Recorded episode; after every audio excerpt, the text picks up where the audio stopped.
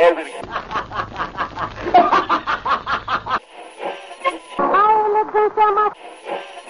a poupança da Meridos.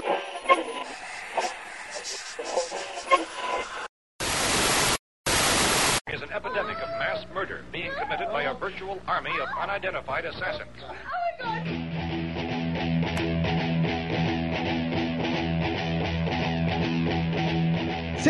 Seja bem-vindo você, ser vivo ou não, né? Nunca se sabe quem tá aí do outro lado, a mais um episódio do podcast Frequência Fantasma, esse podcast lindo, cheiroso, psicótico sangrento sobre filmes de terror, suspense, mistério e todo esse universo. Tudo bem com você aí do outro lado? Tudo tranquilo? Eu sou Sérgio Júnior, o host dessa bagaça e claro que eu nunca tô sozinho e no episódio de hoje nós temos duas presenças super especiais, mais que especiais, Porém, como sempre, vamos aqui começar apresentando a prata da casa e comigo para fazer comigo, para me fazer companhia hoje aqui está ele, Lucas Levino. Tudo bem, Lucas? Como é que você tá, cara? Fala pessoal, beleza? Aqui é o Lucas e tá chegando aquele momento de a gente botar roupa nova para ficar na sala de casa. Boa, pode crer. E as duas presenças mais que especiais, por que está somente eu e Lucas aqui? Porque hoje não, não, não somos nós que vamos mandar nessa bagaça. Quem vai mandar nessa bagaça são dois ouvintes que nós trouxemos aqui, ouvintes do Frequência Fantasma, para encerrar o ano com chave de ouro, dar voz ao povo. Que que deixa dar voz ao povo, entendeu? Para poder tocar esse podcast aqui. E hoje eu te- tenho o prazer de trazer aqui a nossa bancada. Ana, do Analogias, lá, a página no, no Instagram, também tem o canal no YouTube. Tudo bem, Ana? Se apresenta aí e fala um pouco aí onde as pessoas podem te encontrar e etc. Tudo bem, pessoal? Então, vocês podem me encontrar na minha página no Instagram, que é Ana do Analogias. Tem o meu canal no YouTube, que é Analogias Terror e Horror. E agora eu também faço parte do podcast Locadora do Trash. Então, é, os dois últimos episódios que foram lançados, eu tô participando e vou fazer é, parte do elenco fixo também. Então, é, é onde vocês podem me encontrar atualmente nessa internet de meu Deus. E uma história muito maneira foi quando eu mandei a mensagem pra Ana, né? Todo pimpão. Falei, caraca, vou chamar a Ana pra participar do podcast e tal. Aí ela me falou, né, que, caraca, hoje o João, abraço o João que vai estar participando desse episódio aqui indiretamente. O João me chamou pra participar, ser integrante do Locadora do Trash. Aí eu falei, não tem problema, porque nós somos irmãos, amigos, primos, camaradas E- aí do mundo podcastal. Então é muito bacana. Isso é o universo conspirando a nosso favor, entendeu? É isso crossover. aí. Crossover. O crossover é, é- chupa Marvel. E com a gente aqui também, como ouvinte do Frequência Fantasma, está ela, Luíse. Tudo bem, Luíse? Se apresente aí, onde o pessoal pode te encontrar, ah, o que, que você faz da vida, é, sei lá, se apresenta aí. Fala galera, tudo certo? Chamo Luiz, sou super ouvinte aqui do Frequência Fantasma e hoje vou mostrar que quando você dá voz ao povo a gente faz merda mesmo, beleza? Eu tô no Facebook falando um monte de besteira, mas tudo bem. Muito bom, muito bom. Então, gente, hoje o episódio é isso. A gente vai fazer um resumão de 2019, a gente vai falar um pouco do que a gente espera de 2020, né? Mas, claro, a gente não vai conseguir falar de todos os filmes, então eu quero que vocês deixem aí nos comentários dos posts desse episódio qual foi o melhor filme pra você de 2019 e qual filme você espera de 2020, claro que do universo de terror. E antes da gente começar aqui, obviamente, eu não posso deixar de falar das nossas redes sociais pra vocês seguirem a gente lá, né? Lucas, você, eu sei que a gente não, não combinou nada. Então, pra eu parar de falar um pouco, fala aí pro pessoal onde que as pessoas podem nos encontrar nas redes sociais. Cara, se eu tiver errado, me corrija, mas é Frec Fantasma no Twitter e frequência arroba Frequência Fantasma no Instagram. Tô correto? Isso aí, tá. Olha só, a gente tá num podcast, a gente faz isso há quase dois anos. Há- há dois anos. E eu tenho a, a, a infelicidade de saber que o nosso integrante do podcast ainda não sabe quais são as redes sociais do podcast. Pra vocês verem, olha aqui, ó. Dia de ouvinte no podcast. Você não tem vergonha, não, Lucas? Em minha defesa, eu não uso Twitter, eu não uso Instagram. E eu já falei pra você pra gente fazer um cartão de visita. Você, não, que não sei o que. Tá aí, ó. Tá aí um bom motivo pra isso.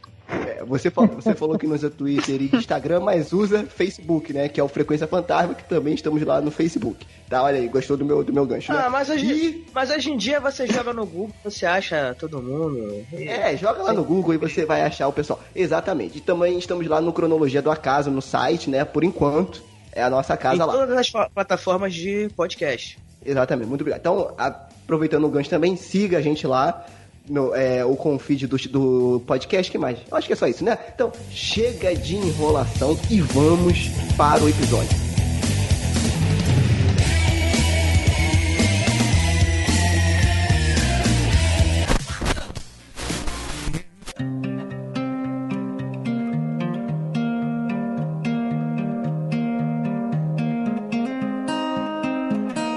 Então, meus amigos, meus amores, estamos aqui para compartilhar com vocês. Trouxemos aqui a voz do povo para tocar esse podcast. E antes da gente falar sobre os filmes aí do ano, eu quero saber um pouco de vocês aqui. Né? Vamos fazer uma mesa redonda aqui. Uma mesa branca, né? Para entrar aqui no, no ritmo do Frequência Fantástica. É, como que vocês, queridas ouvintas, conheceram o podcast? O Frequência Fantasma.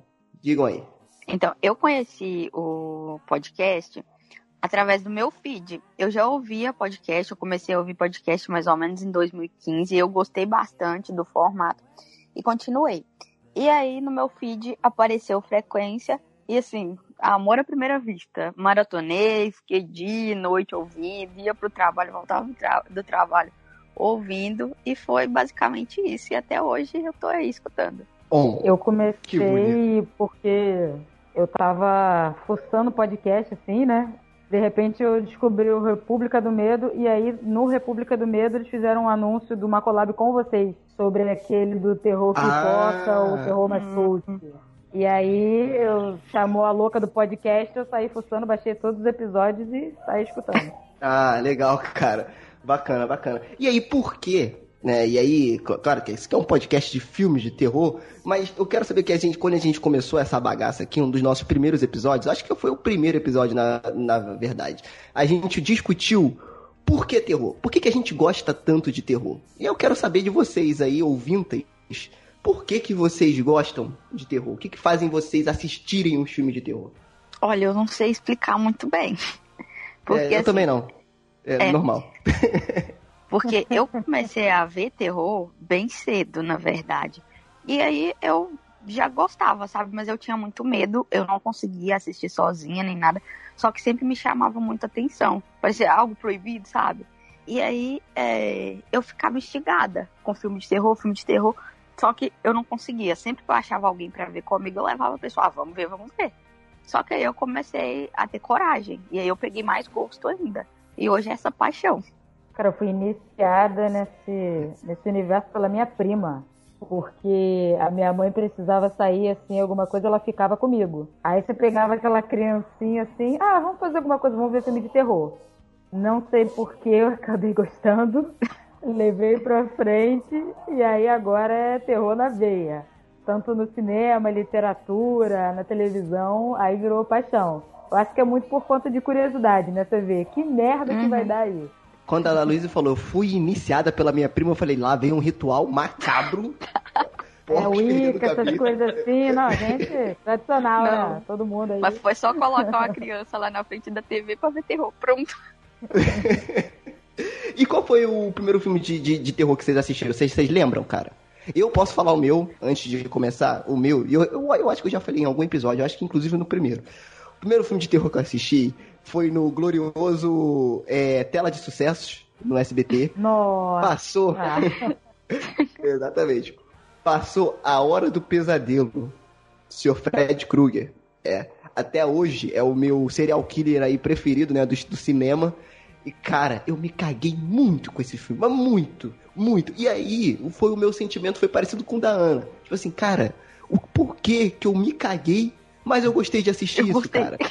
Exatamente, cara. E aí eu fui começando a assistir, porque eu era um garoto pequenininho. É, Na verdade, eu ainda sou pequeno. Eu era é, é, é, criança, né? E aí, o que acontece? Eu não, eu não podia alugar os filmes, na verdade, né? Eu, eu, eu, não, eu, eu não, eu não podia escolher muito. Quem escolhia eram os meus pais. Só que todo final de semana a gente alugava filme pra poder assistir, né? E aí, tinha uma promoção aqui perto de casa que era três fitas e você pagava duas. Você ficava os três dias lá. E aí, o meu pai gostava muito de filme de ação, né? Uhum. Minha mãe não assistia muito filme e eu queria ver os filmes de terror. E aí, quando eu vi o Fred Krueger, eu falei, não, preciso ver os outros agora, porque eu soube Sim. que tinha continuação. E aí eu sempre alugava, eu fui alugando Hora do Pesadelo 2, 3, 4, 5, 87, 120, pegar que vai até embora, né? E aí, É. cara, eu fiquei apaixonado e eu comecei a ver outras coisas e, enfim, foi mais ou menos isso aí, entendeu? Então, no meu caso, a lembrança mais, rec- mais recente, não, a lembrança mais antiga que eu tenho é a Hora do Pesadelo também. E foi, eu não lembro, Olha aí. não lembro onde eu vi. Mas o primeiro eu tenho certeza absoluta, porque é a lembrança mais antiga e é uma lembrança, assim, que me traz algo como é, curiosidade mesmo. Então eu acho que foi. Foi esse mesmo e não tem jeito. E é também, o Fred Krueger é meu preferido. Eu tenho aquele livro maravilhoso da Dark Side, não sei se vocês conhecem. Ai, Gente, é maravilhoso. É muito maravilhoso, Dark Side patrocina nós. Enfim, é isso. Inclusive, esse livro é muito bom e eu fiquei muito triste. Porque eu comprei o livro, né? Uma chaproca linda pra caramba. O livro, o livro é muito bonito. Sim. E a Darkseid é muito inteligente, porque eu já tava falando isso com o Lucas. Eles têm uma estratégia, porque os livros não são só livros. É uma peça de decoração. Eles são espertos. Você bota ele bonitinho pra ele ficar bonitinho na sua prateleira. E eu tinha uma prateleira, tipo de novela das nove, que eu comprei, caro, parcelei 12 vezes. Aquela que você pendura na Nossa. parede, que é cheia de quadro. Ai, entendeu? aquela Aí- que é cheia de frescura, mas você quer. Você quer. Exata, exatamente Isso. essa aí. Eu falei, caraca, tô me sentindo agora um, porra, um global, cheio de coisa assim na parede. E aí eu, eu descobri que na casa onde eu morava, dava traça. Hum. E aí um Não. belo dia, Não. sim, então, um belo dia, eu cheguei em casa, e aí eu, eu vi um negócio estranho ali perto da prateleira, né, um buraquinho preto. Eu falei, Hum. Ora bolas! Ora bolas! Que raios está acontecendo aqui? Quando eu tirei o primeiro livro, a minha parede tinha um buraco. Cheio Meu de. Deus. Parecia filme de terror mesmo. Eu falei, oh my god, man! Cara, eu nunca tinha visto isso na minha vida, cara. Eu nunca tinha visto isso na minha vida. Aí eu falei, meu Deus. Olha, eu Não, acho que essa não é bem uma reação de filme de terror, mas tudo bem. É, aí eu falei, meu Deus do céu. E aí ferrou, cara, porque quando eu comecei a tirar o livro, eles comeram todo o meu livro do, do Wes Craven, né? Da Hora do Pesadelo. Ah, meu, Tem- vários Tem- livros, cara. da puta tem bom gosto, né? As filhas da Né? puta tem bom gosto. Pelo menos. Pode. Eu tinha uns dois livros do Edgar Allan Poe, cheio de contos, foi tudo pro cacete. Eu tinha Ah, um box, olha só, eu tinha um box, cara, com vários shows do Black Sabbath. Perdi os velho. três que eu tinha. Perdi tudo. Perdi tudo. Aí eu fiquei puto, arranquei a porra da prateleira, joguei fora. Falei, não quero ser global porra nenhuma. Aí hoje em dia tá tudo aqui arrumadinho numa outra estantezinha, longe da parede, né, onde, eu, onde eu moro agora, pra não dar nenhum problema. Mas enfim, Nossa. o livro era muito bom, né? E aí, eu queria que, assim, uma coisa que vai estar aí nos nossos planejamentos futuros do Frequência Fantasma, a gente gostaria de definir algumas pessoas, alguns participantes do, do Frequência com um filme de terror. Se vocês pudessem se definir aí com um filme de terror, qual filme vocês seriam? Gente, que pergunta difícil. Olha aí. Eu ó. acho, eu acho que eu seria A Hora do Pesadelo, o remake, porque não deu muito certo. Sensacional. Sensacional. Não, e cara, você? isso é bizarro, isso é bizarro. É engraçado porque fez a trinca, né? Porque A Hora do Pesadelo também foi o primeiro filme que eu vi. Mas, assim, o que me definiu, o que me, o que me define, assim, em terror, que eu fiquei, assim, é, eu acho que é a obra perfeita. A adaptação, o original, o Exorcista, me define. Pô, muito bom. Eu, ó, eu esperava, Luiz, que você ia falar o meu filme. Porque quando, quando, quando você falou o original e o remake, né, e a, É. e a, e a refilmagem, eu falei, ela vai falar do sagrado, do divino, Evil Dead. Né? Porque eu acho Nossa! tanto o original quanto o, o remake, eu sou hostilizado. Eu acho os dois maravilhosos. Cada É, um na sua, acho. no seu cantinho ali. mas são muito bons, são muito bons. É, mas tem gente no Frequência Fantasma, que eu não quero dizer o nome, mas está Hum. participando nesse episódio hoje, que não consegue admitir exatamente que os dois são muito bons. Só que cada um tem sua proposta diferente ali. Entendeu? Eu não vou falar Pô, nada, sabe? então. Exatamente. Porque o Evil Dead, eu me sinto um pouco Evil Dead. Ele é meio mal, mal feito, né? Low budget, né? Muito low budget. Aquela casa de madeira meio caída, mas tem o seu valor. Entendeu? Então eu acho que o Evil Dead me define, né? E, e, Lucas, eu nunca te perguntei isso, cara. Se tu fosse um filme de terror aí, qual filme de terror tu seria, cara? Se fosse se definir num filme de terror, eu sou qual filme? Cara, cara, a difí- a pergunta realmente é difícil, cara. Mas É. assim, acho que seria aquele filme de terror que você termina de assistir, demora um tempo pra digerir e já quer pesquisar na internet ou, enfim, qualquer lugar. Tipo, caraca, de onde ele tirou? De onde saiu isso? Isso é real? Aconteceu saiu mesmo, isso? sabe? Te- Tá. Acho que é um, E- um filme nesse estilo. Tá, você sabe qual é o problema do, do Lucas? Que ele dá a volta, mas não fala. Beleza, muito bonito, parabéns.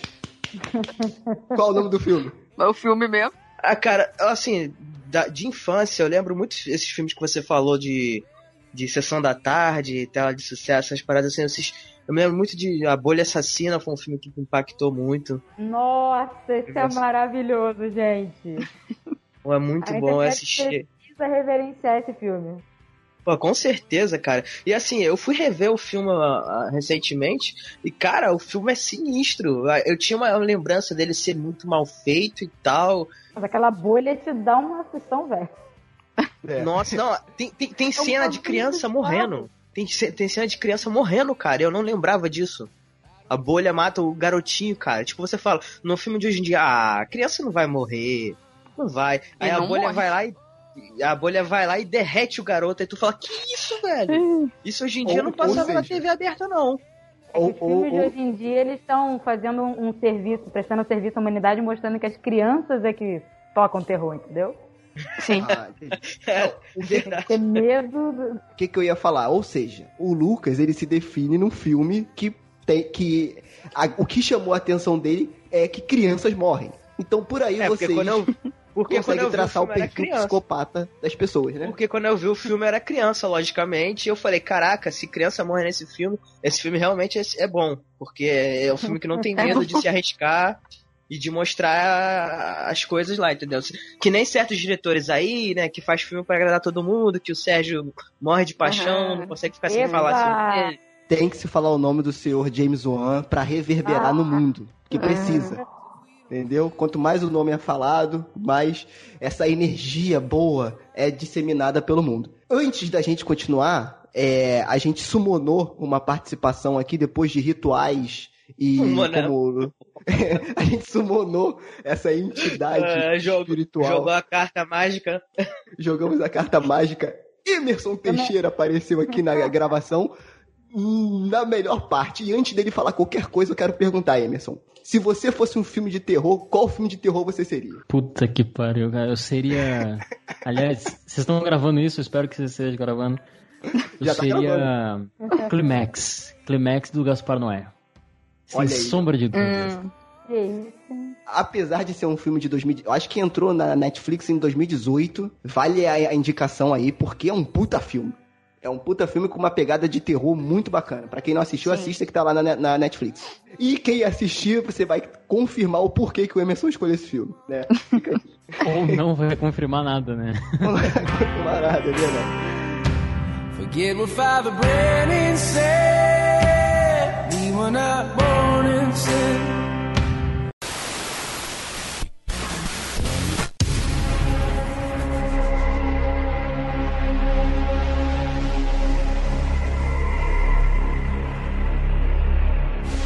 Então, pessoas, aí, né, depois desse, desse esquenta antes de começar esse resumão de 2019, eu, aí eu quero saber a opinião de vocês, achei que esse ano foi meio nhê de filme de terror. Assim, levando em consideração que saiu na grande mídia. Porque teve filmes aí meio que espalhados que foram bastante interessantes. É, por exemplo, pra começar aqui, janeiro, teve a estreia do Vidro, aquele filme lá, né, do Shyamalan.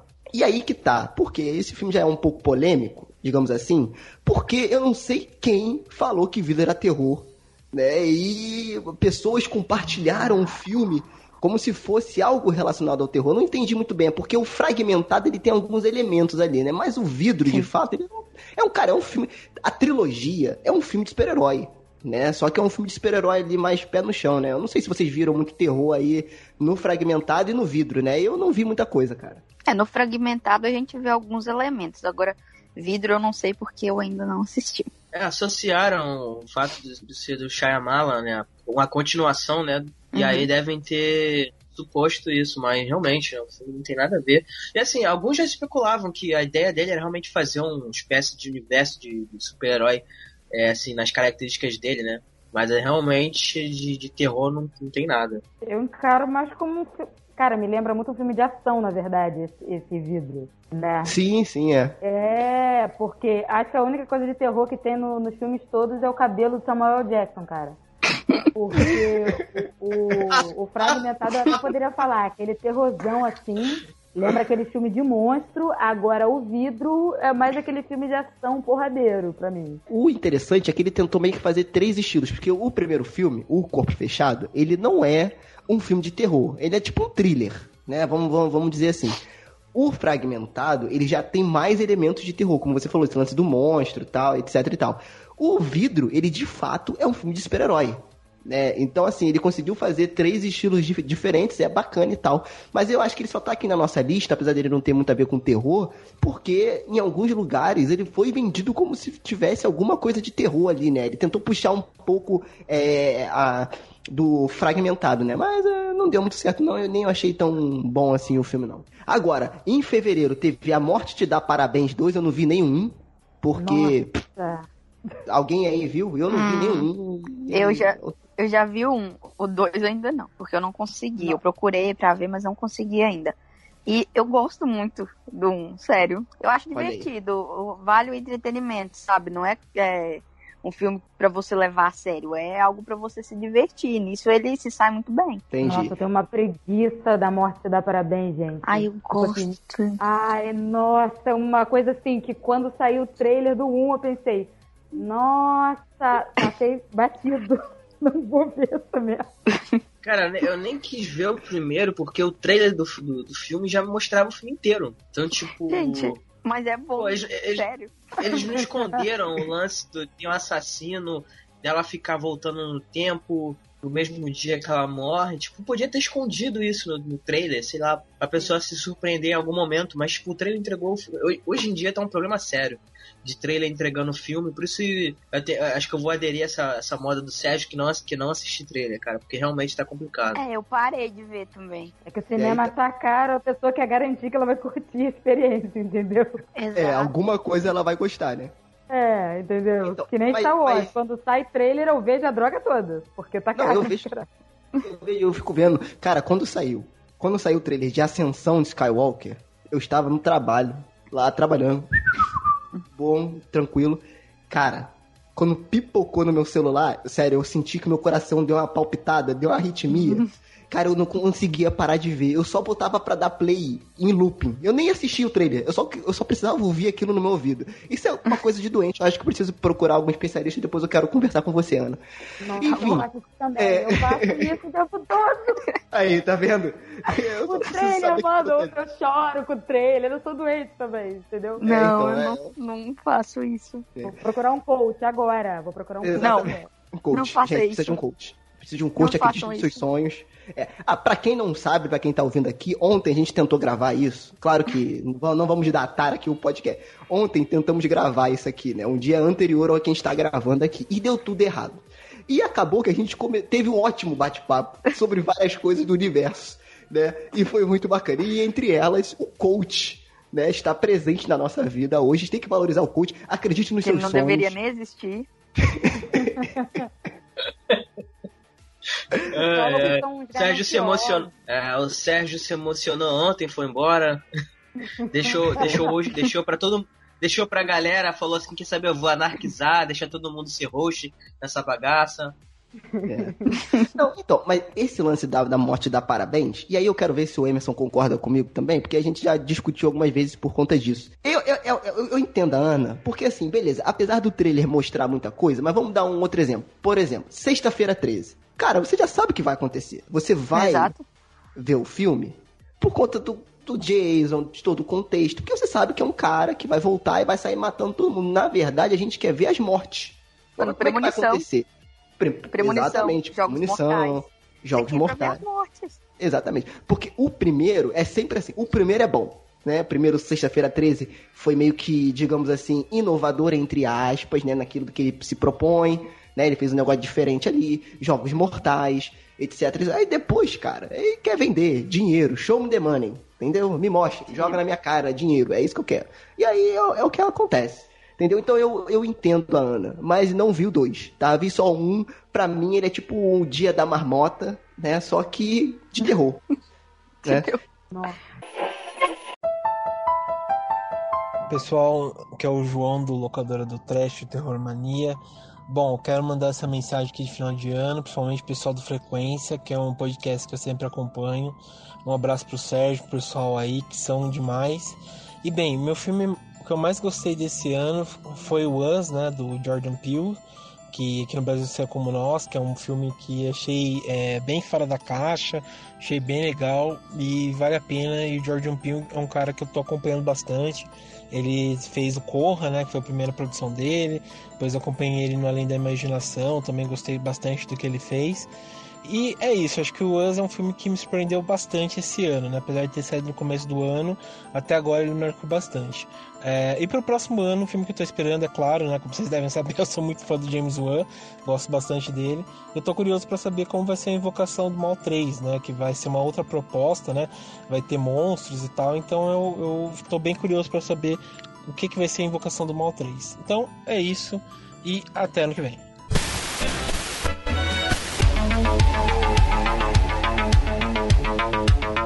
Março, né? Em março tivemos a estreia de Us, né? O Nós, que esse filme sim. Maravilha, Esse. maravilhoso. Jordan. Peele que acabou. Exatamente. Cara, Jo- Jordan Peele, eu acho que ele meio que surpreendeu todo mundo, porque ele é um cara, pra quem não sabe, vindo da comédia, Uhum. né? Então ele trabalhou ali no Brooklyn Nine-Nine, se eu não me engano. E, cara, ele topou esse desafio aí de dirigir aí e tá, tá por trás aí, né? E, e tem uma palavra agora, ó, agora, agora eu vou tirar o... Que os meu, o, tem um amigo meu que é a- amigo nosso aqui do podcast, que é o Adriano, que ele é diretor, né? Ele acabou de dirigir uma uma série que tá na TV fechada aí pela fechadura, ele, ele, ele falou que o nome diretor é muito é, vago. Porque o diretor não é só o diretor. Nem, nem sempre o diretor é só o diretor. Então, eu vou chamar o Jordan Peele de realizador. Ele é um realizador. Hum.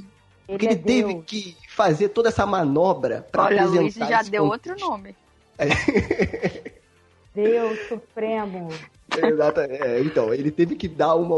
Cara, e, e que surpresa foi o Nós, né? Porque ele fez um filmaço que foi o Corra, Uhum. que a gente já achou, porra, filmaço. Então, quando o cara anunciou o Nós, o Us, né? Cara, a gente é, automaticamente fica na expectativa do que vai acontecer. Né? E, cara, o cara conseguiu ainda não só atingiu as minhas expectativas, como superou as minhas expectativas, né? O que, que vocês acharam aí do Nós? Eu, por exemplo, eu fiquei. É, perfeito, eu também acho perfeito. Mas eu fiquei assim, será que foi sorte? Corra ser tão bom, já que ele veio da comédia. E aí, em nós, eu, gente, um raio não acerta duas vezes o mesmo lugar. E, surpreendentemente, nós consegue, pra mim, consegue ser muito melhor do que Corra. Eu amo Corra, acho excelente. Mas nós consegue ser muito melhor. Eu acho que o, o Corra é aquela coisa assim que você olha, você não sabe bem o que esperar, você termina, ah, é um bom filme. Sim, um filme alto padrão. E quando chega o nós, assim, é avassalador. Eu acho que é essa palavra. Uhum. É tipo um tsunami, você fica assim, Uma voadora cara, de dois pés no peito. Esse homem, esse homem, gente, esse homem casa comigo, Jordan Peele, é uma coisa assim, é uma perfeição, é, é uma mara... Gente, ai, meu Deus. Assim, eu, eu tenho esse defeito, eu tenho esse defeito que eu sou assim, eu sou, entendeu, beat de diretor, então se o cara é bom, eu tô assistindo tudo que, que o cara fez na vida, velho, isso daí.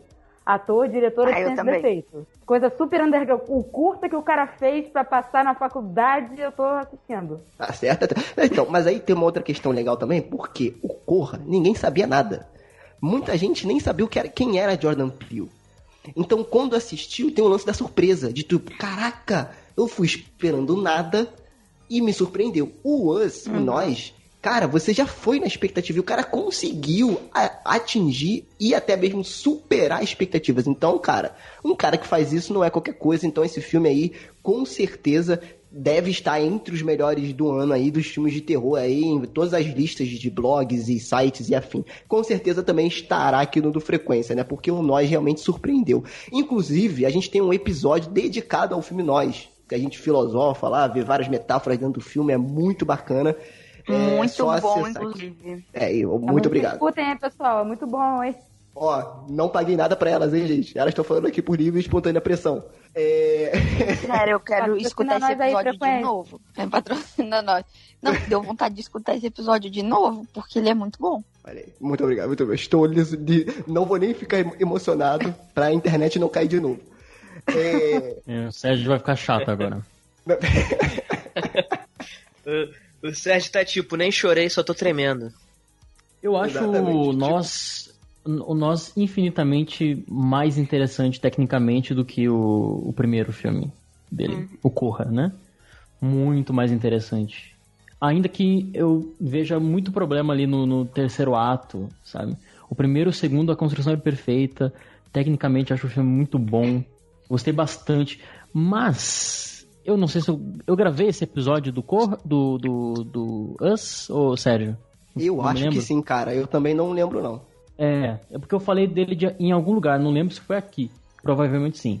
É, eu tô pensando aqui agora, porque o que eu penso e o que lembro desse filme, do, do que senti, enfim, não é mais a mesma coisa. Eu não sei, assim. Eu acho que vocês, pelo que vocês falaram aí, vocês não têm a mesma compreensão. Não sei da mesma forma, mas isso muito pessoalmente. Eu meio que achei esquecível, entendeu? De uma maneira que eu. Na hora, no momento, eu acreditei não sentir. Então, meio que passou, passou para mim e ficou assim: ah, tu- tudo bem, filme comum. Não é um filme que talvez eu, eu lem- lembraria daqui uns 5 anos, entendeu? Assim Sim, como tivemos outros outros anos. Eu acho assim que foi um ano terrível pro, pro cinema de terror. E eu falo isso como amante do cinema de terror, mas não só, como vocês sabem, né? Mas eu acho assim, foi um ano terrível e que esse filme se destaca por conta da, da péssima qualidade dos filmes, entendeu? Eu tô aqui sendo rabugento, mas não sendo. Porque eu tô realmente pensando aqui agora, enquanto vocês estavam Uhum. falando. Não, não sei, não sei. Então, Eu- mas eu aí, pra que, mim- Assim, ele não é fora de série, tá entendendo o que eu tô dizendo? Ah, Porque as Uhum. pessoas colocaram isso, a internet falou muito e tal, sei lá o que. Ele tem sim as suas camadas, mas eu não acho um filme fora de série, sabe? É que você acha, tipo, em É. um ano bosta, qualquer coisa que seja melhorzinha Sim, já vai sim. se destacar. Quer ver, quer ver outro exemplo? Vou dar aqui já uma polêmica. Se você o falar- Mid- Midsommar, por Ah, exemplo. vai se ferrar. Não, vai Não se ferrar. fala, não fala. Não, peraí. Não, O- não, o- não. O Homem de Não. 2.0. Não, iremos falar sobre. Eu só coloquei só pra, pra colocar polêmica. Porque eu Não, também acho que Midsommar é a mesma coisa.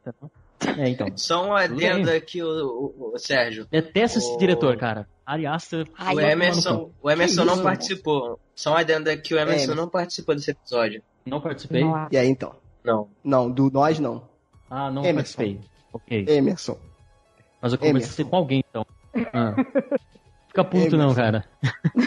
Começou. Não tem direito de me falar do Ari Aster aqui. James Wan, eu aguento. Eu aguento. Agora o Ari Ah, mas do não, James. Wan a gente Por- tem que falar. Não, Tem, cara. mas Eu acho ele Aster um tem que falar bem. um babaca exibicionista que perde a mão em todos os filmes dele. Esses Olha dois filmes dele ele perdeu a mão. Nossa, lançou a braba agora. É mais, ele fez mais do que ele alcança a realizar, entendeu? Ah, Super cara, acho ah, isso, cara. Ele ó, começa muito bem, eu acho muito interessante. Esse é melhor do que o, o- o Hereditário. Só Obrigado. que, cara, ele perde completamente. São dois filmes, cara. Começa ali, muito interessante, e depois entra num redomo assim que. Ai, caramba! Sabe? Olha, eu, eu fico puto, Aí, assim, aí com eu vou ter que tristeza. concordar com o Emerson. Aí eu vou ter que Ah, concordar Lucas, com o sai Emerson. daqui, cara. Eu- mas foi exatamente essa crítica que eu fiz de, de Hereditário, que o filme começa, com- o- é um filme e depois na metade vira outro filme. Exatamente essa mesma crítica que eu Não, fiz que eu vira óbvio, agora. cara. Ele fica óbvio. Ele é, um É, filme muito exatamente. interessante, cheio de enigmas e signos. É o urso no quadro e sei lá o quê. Sim. Aí você pensa, agora vai, agora vai. É, é isso aí, cara, isso aí. Já era. É a mesma coisa. É a mesma coisa de todos os filmes de terror. Entendeu? É, é muito Não, escrachado, é- cara. Eu Ah, também. Mas eu, teve- eu não acho que achei o igual, não. Midsommar é realmente isso. Eu acho que ele, ele é um pouco previsível assim, totalmente previsível, né? E eu acho que teve o problema do choque pelo choque.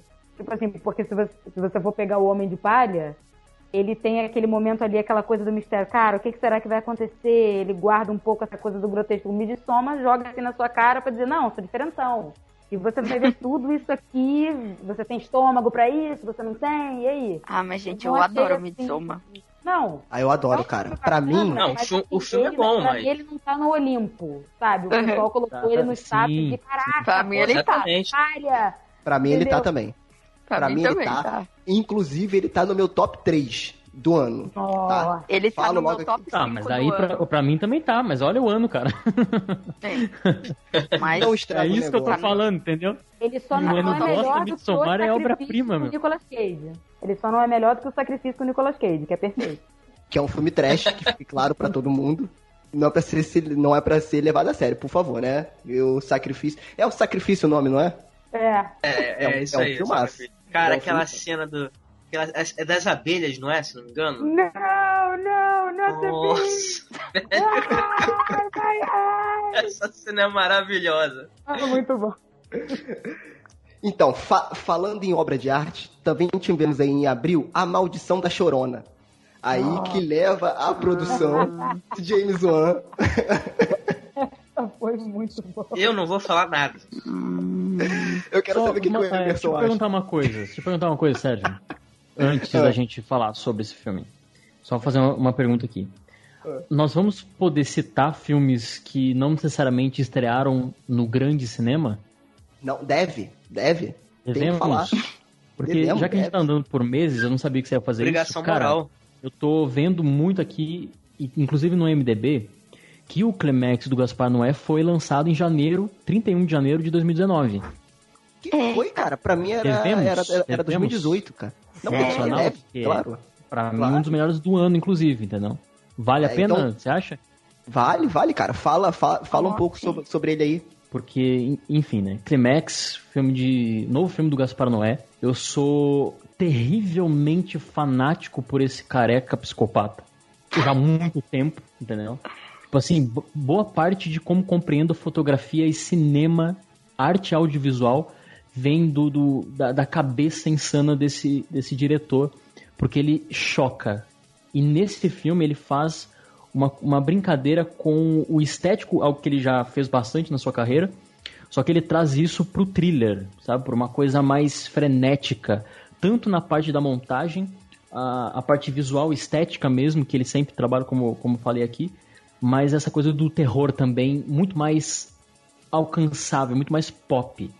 Para quem não conhece os filmes dele, ele tem diversos filmes que dialogam um pouquinho com o terror, como por exemplo o Carne Sozinho contra Todos e o Reversível, que é uma trilogia. Poucas pessoas sabem que é uma trilogia, mas é. Nossa, O Enter the Void. que Era uma trilogia. Sim, sim, sim. E é, é muito interessante. E tem sexo, tem estupro. En- Enfim, ele, ele mexe na ferida. Ele mexe na ferida, é um cara extremo. Esse aí não é brincadeira, não.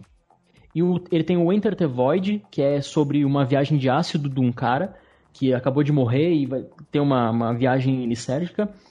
É, e ele tem o Love também, que foi um filme sobre sexo, né? Enfim. E esse Climax, cara, é assim, é impressionante. É, é o filme mais fácil dele, pro grande público entender, tanto que tá na Netflix, e isso pra mim era impensável, porque eu conheço esse cara já há muito tempo. Eu sempre torci muito pelo sucesso dele, em termos é, de mercado. E esse filme, assim, ó, é um absurdo, cara. Porque ele pega é, o, o- aquele movimento é, de dança que tá em voga agora no, no- na França e faz com que aqueles movimentos por si só, ou seja, a arte, transgrida de modo que ela represente uma, digamos, entre aspas, possessão demoníaca. Não no sentido literal, entendeu? Ele subverte isso como se a arte estivesse tomando essas pessoas e aliado a isso ele mistura o- a viagem é, é, alucinógena, né, por conta essa que é a- a- o fio condutor, né, o fio, fio de Ariadne da história, e ele faz isso, cara. O movimento corporal dos dançarinos, a maneira que ele filma ah, o lugar que eles estão ali, esse, esse galpão. É, é, tem cenas assim, e sempre em movime- em movimento, né? Não é circular, ele brinca muito com o movimento circular, mas isso aqui é, é direto, assim. no- E a ferida é essa, cara. Eles estão no inferno. E o que representa visualmente o inferno é justamente o movimento corporal desses dançarinos que estão ali dançando. Entendeu? Então, assim, é uma loucura, cara. É uma loucura. Total Isso aqui fotografia, é, é né, obra cara? é trabalho Muito. de, Não. de fotografia, né, Puta cara? que pariu, cara. Puta que É pariu. incrível. Assistam, gente. Fica a dica aí. Gaspar Noé. E eu, eu, Ninguém mais eu, quer falar nada sobre isso? Não, é então. isso? Cara, Eu vou te é, falar. não é Essa necessariamente sobre, sobre o filme, mas isso que você falou sobre a, a dança representar o inferno me lembrou, não sei se estou viajando muito, aquela dança macabra que tem no sétimo selo. Pô, to- totalmente. Não é uma Ah, viagem, não. Aquela. É. Nossa, lembrou bastante. Sim, e tem, tem um grotesco também, eu achei até que você ia falar agora. Tem um- uma, um- uma certa relação também com o Suspiria, né? Não, não, o Suspiria não é desse ano, né? Não é de 2019? Não, é de 2018, mas vale É. a menção aqui também. Vale a menção também. Porque tem alguma coisa ali referente, sabe? No sentido de- do- da estranheza mesmo. Isso que eu quero dizer, entendeu? É, é como se o corpo virasse monstro pela, pelo seu movimento. Porque a própria dança, se a gente for parar pra pensar, é uma viagem aqui, mas se, for- se não fosse viagem, não seria eu, né? Mas a própria, a própria dança é uma. uma é, é o ser humano desbravando a própria logística do seu movimento corporal. Então, a- a- as bailarinas sabem disso. Tem movimentos ali próprios da- do ser do ser bailarina, né, do- de exercer essa belíssima arte, que eh, contrasta com o próprio movimento natural do ser humano, entendeu? Então, isso que eu quero dizer. A dança já é uma subversão do corpo. E aliado com a É. estética que o Gaspar Noé cria, ele dialoga com essa, com essa visão infernal, entendeu? Parece Dante, cara. Parece um negócio louco, assim. E eu fiquei vidrado, porque eu amo esse cara. E finalmente, aí, ó, tá tendo mais visibilidade. E vai ter mais agora com Frequência Fantasma. Afinal, nós temos milhões de, de ouvintes. Duas, inclusive, aqui, né? Então, Escreve um textão. por Pelo amor de favor, Black Phillips. resposta, eu, pelo já, amor de eu já escrevi, já escrevi. Já... Tô maluco, cara. Tô... eh, eh, Puta que pariu. Pelo amor de Deus. Não, não é o melhor filme do ano, mas é o melhor filme de terror do ano. Não, não, não, não, não, não é. Não é porque É o Midsommar segundo é melhor. melhor. Eita! Vou falar. Não, não, não. Então, Mas, né? cara, tá muito estranho. Tá muito estranho esse ano, porque os melhores filmes de terror, que, que eu considero os melhores filmes de terror, não são filmes de terror. Mas vamos Muito deixar pra bom, lá. Emerson. Muito bom, porque o meu filme preferido não é de terror. É, Enfim, mas algo, tem elementos de terror ali. O Emerson falou de um gênio, que é o Gaspar Noé, e aqui vamos voltar e falar de outro gênio, que é o James Wan. Que Ah, em abril. é. Você, você tem a pachorra Como é que é? de comparar. Eu não. Emerson, continua na gravação, cara. Não vai embora, não, cara. Acho É que o Emerson deu, caiu pra trás agora, velho. Ai, Meu Já Deus. falei que James Wan só prestou pra fazer o- a série do Monstro do Pântano. Inclusive, gente, alguém tem que pegar essa série pra continuar, porque foi um absurdo.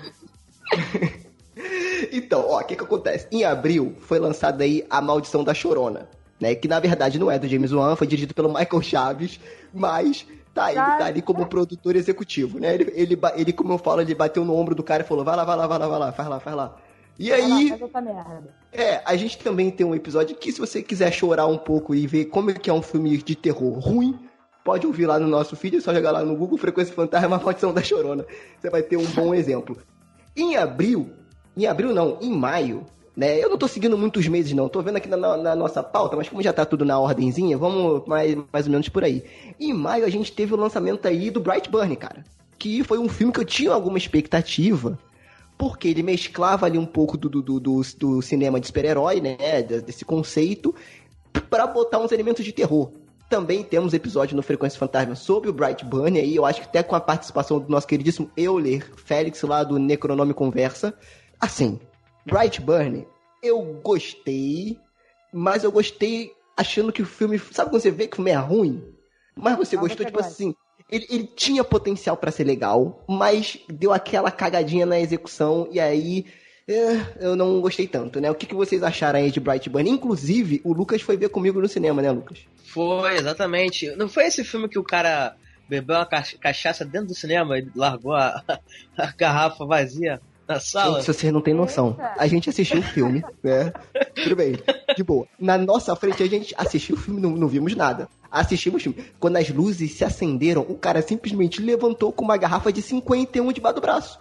Vazia. Sério, e saiu andando. como se nada tivesse acontecendo. Eu falei, Lucas, aquilo não é uma garrafa de 51, Lucas? Por favor, confirma pra mim essa informação aí. Aí o Lucas, caralho, velho, é uma garrafa de 51 e vazia. Esse é o detalhe. Vazia. Vazia. E o cara saiu em pé, andando certinho, sem nenhum problema. Eu falei, meu Deus do céu, esse é o Brasil que eu quero. Entendeu? O cara possa entrar. já foi antes dele. o cara possa entrar no cinema com a garrafa de, de, de 51. Mas enfim, temos um episódio aí. Se vocês viram Brightburn, o que, que vocês acharam aí? Eu acho que o Emerson nem passou perto desse filme, né? Mas alguém viu aí, o que, que vocês acharam? Gente, Olha, nem uma ouvi merda, falar. É o Aí, que eu não, não escutou o episódio do, do Frequência Fantasma. Olha aí. Esse não. Desculpa, É. foi mal. Ah. Esse não. Aí, então, sério. infelizmente, Ana, eu vou ter que te desligar aqui da ligação. Até a próxima. Não, sacanagem. Epa, falou, galera. Você, Cara, você, assim, Sorria, Sene, sorria, Sene. eu fui com uma expectativa altíssima, porque outro defeito Na boa, Sérgio, nem eu escutei esse, cara. Caraca, cara. nem quero escutar também. Ah, Quem mas importa, cara? Cara. É pra isso que eu pago Foi mal, foi mal. internet. Ai. Acho que o Sérgio você vai se emocionar de novo e vai sumir, cara. Não, eu tô aqui, eu tô aqui. Não, gente. Não, eu acho não que só pode. quem ouviu esse episódio foram nós que gravamos, né? Cara, Pô, claro Ô, Sérgio, tu ouviu, tu ouviu o episódio depois de gravado? Só uma pergunta. Claro que não. Olha só.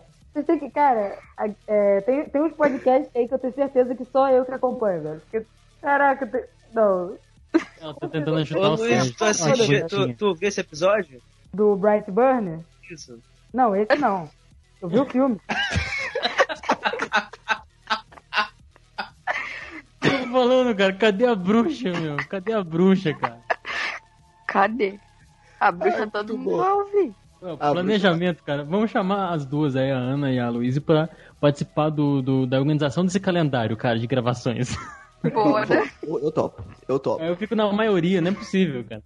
Tô Mas fica aqui meu Pamela. Cadê a. Pamela, cara? Mas fica aqui meu apelo. Mesmo que o filme seja ruim, é, as chances de você se se divertir com o episódio são maiores, tá? Quanto, quanto pior o filme, mais, mais divertido pode ser chances, né? De, ser, de sair um episódio engraçado. Se eu não me engano, esse lance da, do cara tá bebendo na sessão também foi muito bom. A gente comentou isso no episódio. Eu achei que vocês iam esculhambar o filme. Eu falei assim, ah, mano, vou ficar me aborrecendo aí. Pô. Não, então, por quê? Que a, a gente trouxe. o filme. É difícil, a gente- cara, por mais que o filme seja ruim, é difícil a gente. Assim, se o filme for muito ruim, tipo Annabelle, a gente nem grava, que foi o que aconteceu. E já que você Nossa. citou o Annabelle, também teve nesse ano, em junho, a estreia de Annabelle 3, De Volta ao Lar. né? Adoro esses subtítulos. E aí, com certeza, eu também gostei. Eu gostei. Eu também gostei, cara. Eu gostei. Obrigado, Emerson. Obrigado, Eu Emerson. gostei também. Aí, tá vendo, Lucas? Achei um lixo. Chupa. Mas gostei. Perfeito. Achei um lixo, mas gostei. Ó, ó, em comparação ao 1 e o 2, ele se esforça, cara. É, é, é bom. Vai, vai, vai. Aí Ele se esforça, esforçar cara. pra mim não é o suficiente, mano, não. tem, a- tem um raio de um lobisomem no filme, cara. Como assim É, se é esforça? caído. Pelo é amor de Deus, cara. Se esforçar não é o suficiente, não. Você não viu, Luiz? Eu lobiso... Cara, eu passo muito longe de Annabelle, Jesus Cristo. Que isso? Não, aquilo, aquilo não é um lobisomem, Não, Lucas. você tá- não é um tá- lobisomem. você não tá perdendo nada, você não tá perdendo nada, cara. É uma, pregui... é uma preguiça, assim, eu tenho essa falha de caráter. Tirando o Chuck, filme com boneco me dá uma preguiça do cacete. Então, Ah, assista. também. Então, Boneco tem um filme palhaço. do. Então, tem um filme do James Wan chamado. É. Eu, eu, eu esqueci. Que é um boneco. Mas o filme Gritos é muito mortais. É, é. bom. Ai, obrigado. Gritos mortais. Esse filme é Não, muito esse é muito bom. Esse filme é E é. James Wan. Cadê É, o seu eu Deus agora, Ana?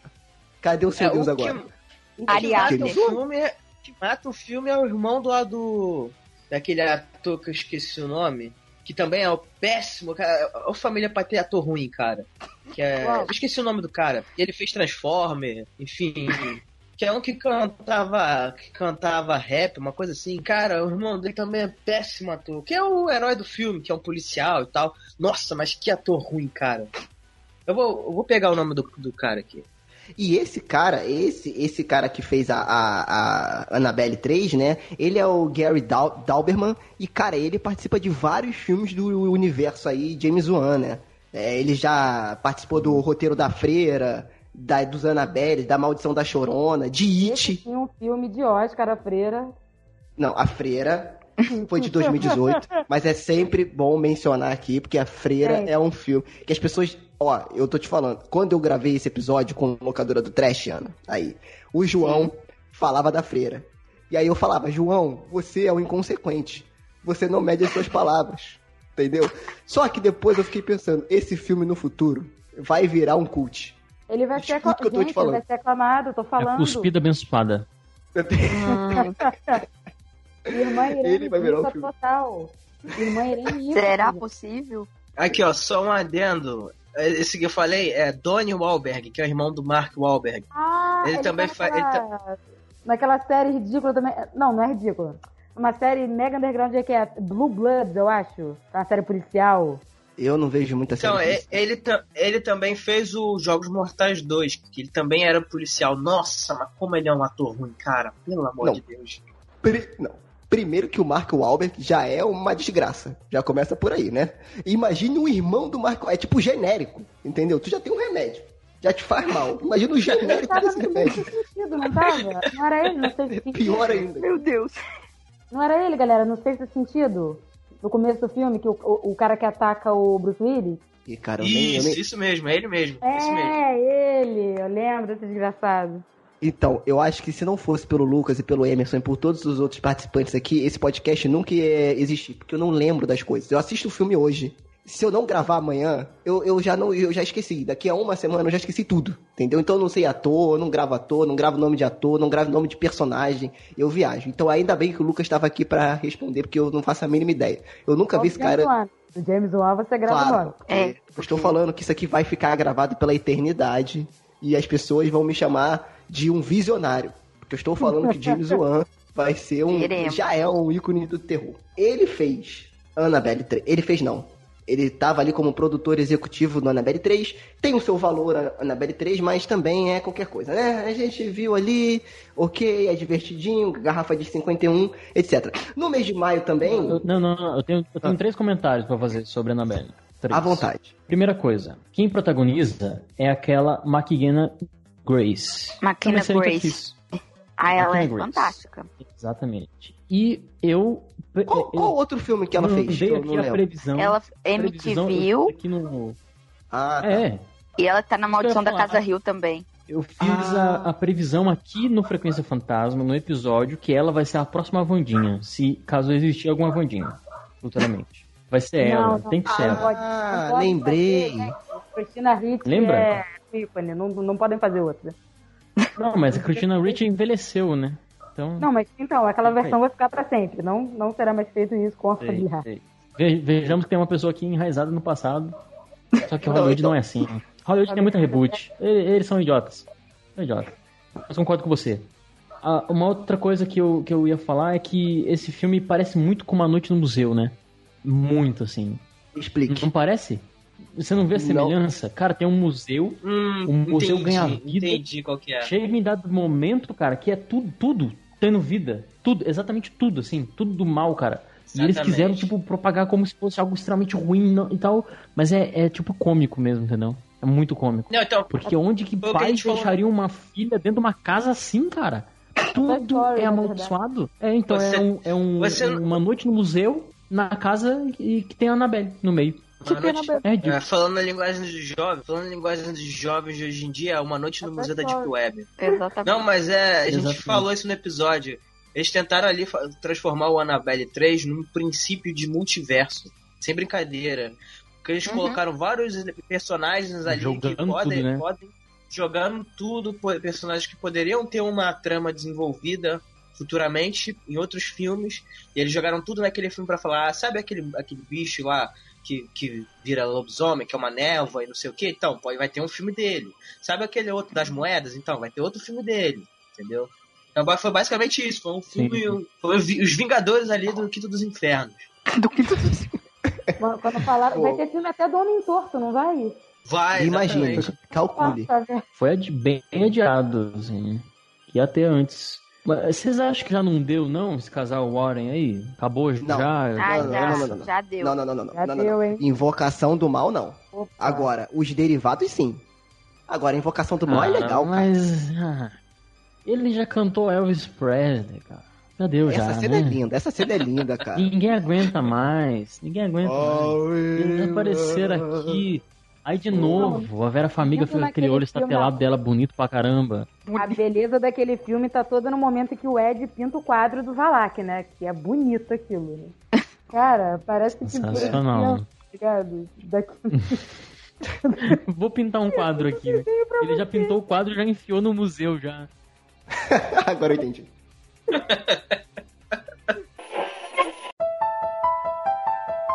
Olá pessoal do Frequência Fantasma, aqui é o Marcelo Miranda do podcast Saco de Ossos. Eu vou destacar dois filmes e uma série que marcaram muito em 2019. Um dos filmes é A Noite Amarela, uma produção da Paraíba, dirigida pelo Ramon Portumota. É um terror adolescente com toques de surrealismo e David Lynch. É um filme absolutamente delirante e hipnótico que eu recomendo muito que vocês vejam. Outro é O Clube dos Canibais, um filme do Ceará dirigido pelo Guto Parente e é uma comédia de horror social, um filme perturbador e também muito engraçado que mexe com os instintos primitivos das disputas sociais que estão em voga cada vez mais no Brasil.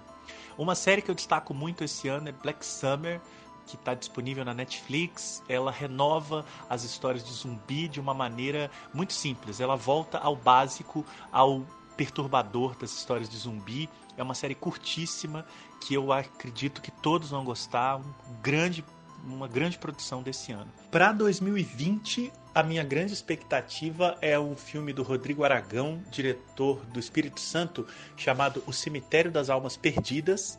É a primeira grande produção do Rodrigo, ele que já tem vários longas-metragens desde 2008.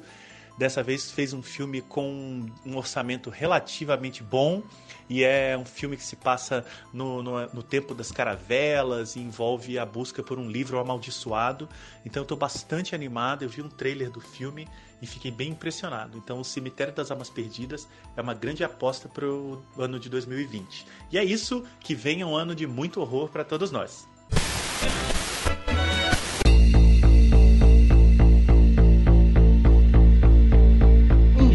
Também lá na Netflix, estreou um tal de La Influência. Alguém, alguém, algumas de vocês, alguém de vocês assistiu esse filme? Pensei em assistir, porém não.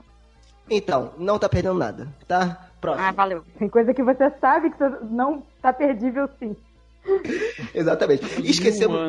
A gente esqueceu de falar em maio, já que agora já começou a ir por mês, Dante. Vamos por mês. Em maio a gente também teve aí o Cemitério Mal- Maldito, cara. A refilmagem, um remake. Também temos Outra episódios aí. Não, merda aí. É, é- não, não é boa, boa. É porque o final. É porque tem filme. Tem aquele, aquela história romântica que. Ah, não importa o final. Coach agora, hein, gente? Não importa o final. O que importa é a jornada de sucesso. E aí o filme. Não, o Sérgio, que não dá importa assim. Sério. Ah, vou embora, tchau. Então, não. O que, o que, que acontece? O filme. Vai ele tem- embora, nem de coach eu gosto. Eita! Então, ó, ó, o filme ele tem os seus lampejos, mas o final do filme é um cocô tão grande, mas que que fede, entendeu? Um final muito ruim. E aí, pra mim, eu saí com aqueles, sabe, não fede nem cheira. Então, acho que ele, ele, tipo assim, porque no trailer, esse eu vi o trailer. E aí tinha as crianças de máscara, car- meio que carregando os, os animais mortos, sei lá. Eu acho que eles iam vir com outro conceito. Porque o conto é tão bom, cara, é tão bom. E o filme da década de 80 é legal. Entendeu? Lá na época dele, pô, é maneiro. Só que, cara, putz, o final. Esse é um filme que o final estragou. Então, infelizmente, aí na leva de filmes James. de- já ia falar de James Wan. Stephen só. King. Né, do ano, eu acho que o Cemitério Maldito deixou um pouco a desejar. A gente tem um episódio ex- exclusivo sobre o filme aí também no Frequência, pesquisa aí no Google, que você acha. É... Mas pra mim foi isso, cara. Não cagou, quer dizer, não fede nem cheira. E pelo silêncio a gente já viu que realmente Cara, muito é ruim. próximo, né? É, Eu acho muito que não, Próximo. não dá pra aproveitar. Bora. Brinquedo Assassino. Brinquedo Assassino, 2019. Es- esperados por muitos. Né? O remake do nosso queridíssimo Good Guy, o Chuck. quero saber de vocês, o que que vocês acharam. Também temos episódio aqui no Frequência sobre o Brinquedo Assassino. O que que vocês acharam? Remake. Olha, Fez ali por é merecer, melhor. é um bom filme? eu é adorei a premissa. Eu adorei, assim. Mas eu ainda não assisti, porque é o que eu expliquei pra vocês ontem, eu vou explicar aqui para todo mundo também. Que, como eu tô morando numa cidade do interior, aqui não tem cinema. Então, esses filmes que saíram hum, da metade do ano pra cá, eu ainda não consegui assistir. Mas eu queria muito ter visto, porque eu gostei, sim. E esse eu vi o trailer, porque, né, já demorou muito pra eu conseguir assistir. Eu acabei vendo o trailer, gostei também. Então, pretendo assisti-lo em breve. Cara, eu achei a, eu achei a crítica ali do, do filme bacana, mas eu acho que ele não se sustenta só por conta disso. Eu achei bem ruinzinho, né? E, é- e tá naquela lista de remake que você fica meio assim, precisava, gente? Precisava, não. Porque como é que é? Tipo, Então, ah, eu- você gostou desse filme? É, o primeiro ainda é muito bom. Não, então, a gente, a, a gente até deu uma discutida lá no episódio quando a gente fez, que eu achei interessante esse lance deles renovarem de tipo, cara, agora não é mais um brinquedo que tem uma caixinha de fala dentro dele. Ele meio que tecnologia, sincroniza É, é com o aparelho. Pô, isso aí é bacana, entendeu? A gente, mas Só a que- coisa lá da, da maldição, do Charles Lee Ray lá, eu Exatamente, isso é muito legal, porque mexe ali no negócio do ritual, né? Traz esse negócio. E o quando ele chegou, killer. Isso, e, e quando ele chega lá na, na casa daquele cara lá, não sei se é pai de santo, como é que se diz, desculpa aí se eu tô falando alguma merda aqui, É, mas bom. negócio de africano, então tipo assim, era uma coisa que saía do nosso controle, a gente não conhecia, cara, e o desconhecido dá medo. Né? Fala, caraca, o negócio mexe com ritual, o negócio é pesado mesmo e tal. Esse não tem tanto isso, e aquele boneco tem a cara de nojo. Parece que ele ia vomitar na sua cara a qualquer momento, cara. É, ficou estranho. Nossa, É. gente. Durante o filme você acostuma com a cara dele, mas depois, no início, tem a carinha de nojo ali que não foi muito bom, não. Nossa, quem vai comprar a porra do boneco daquele, gente? Não...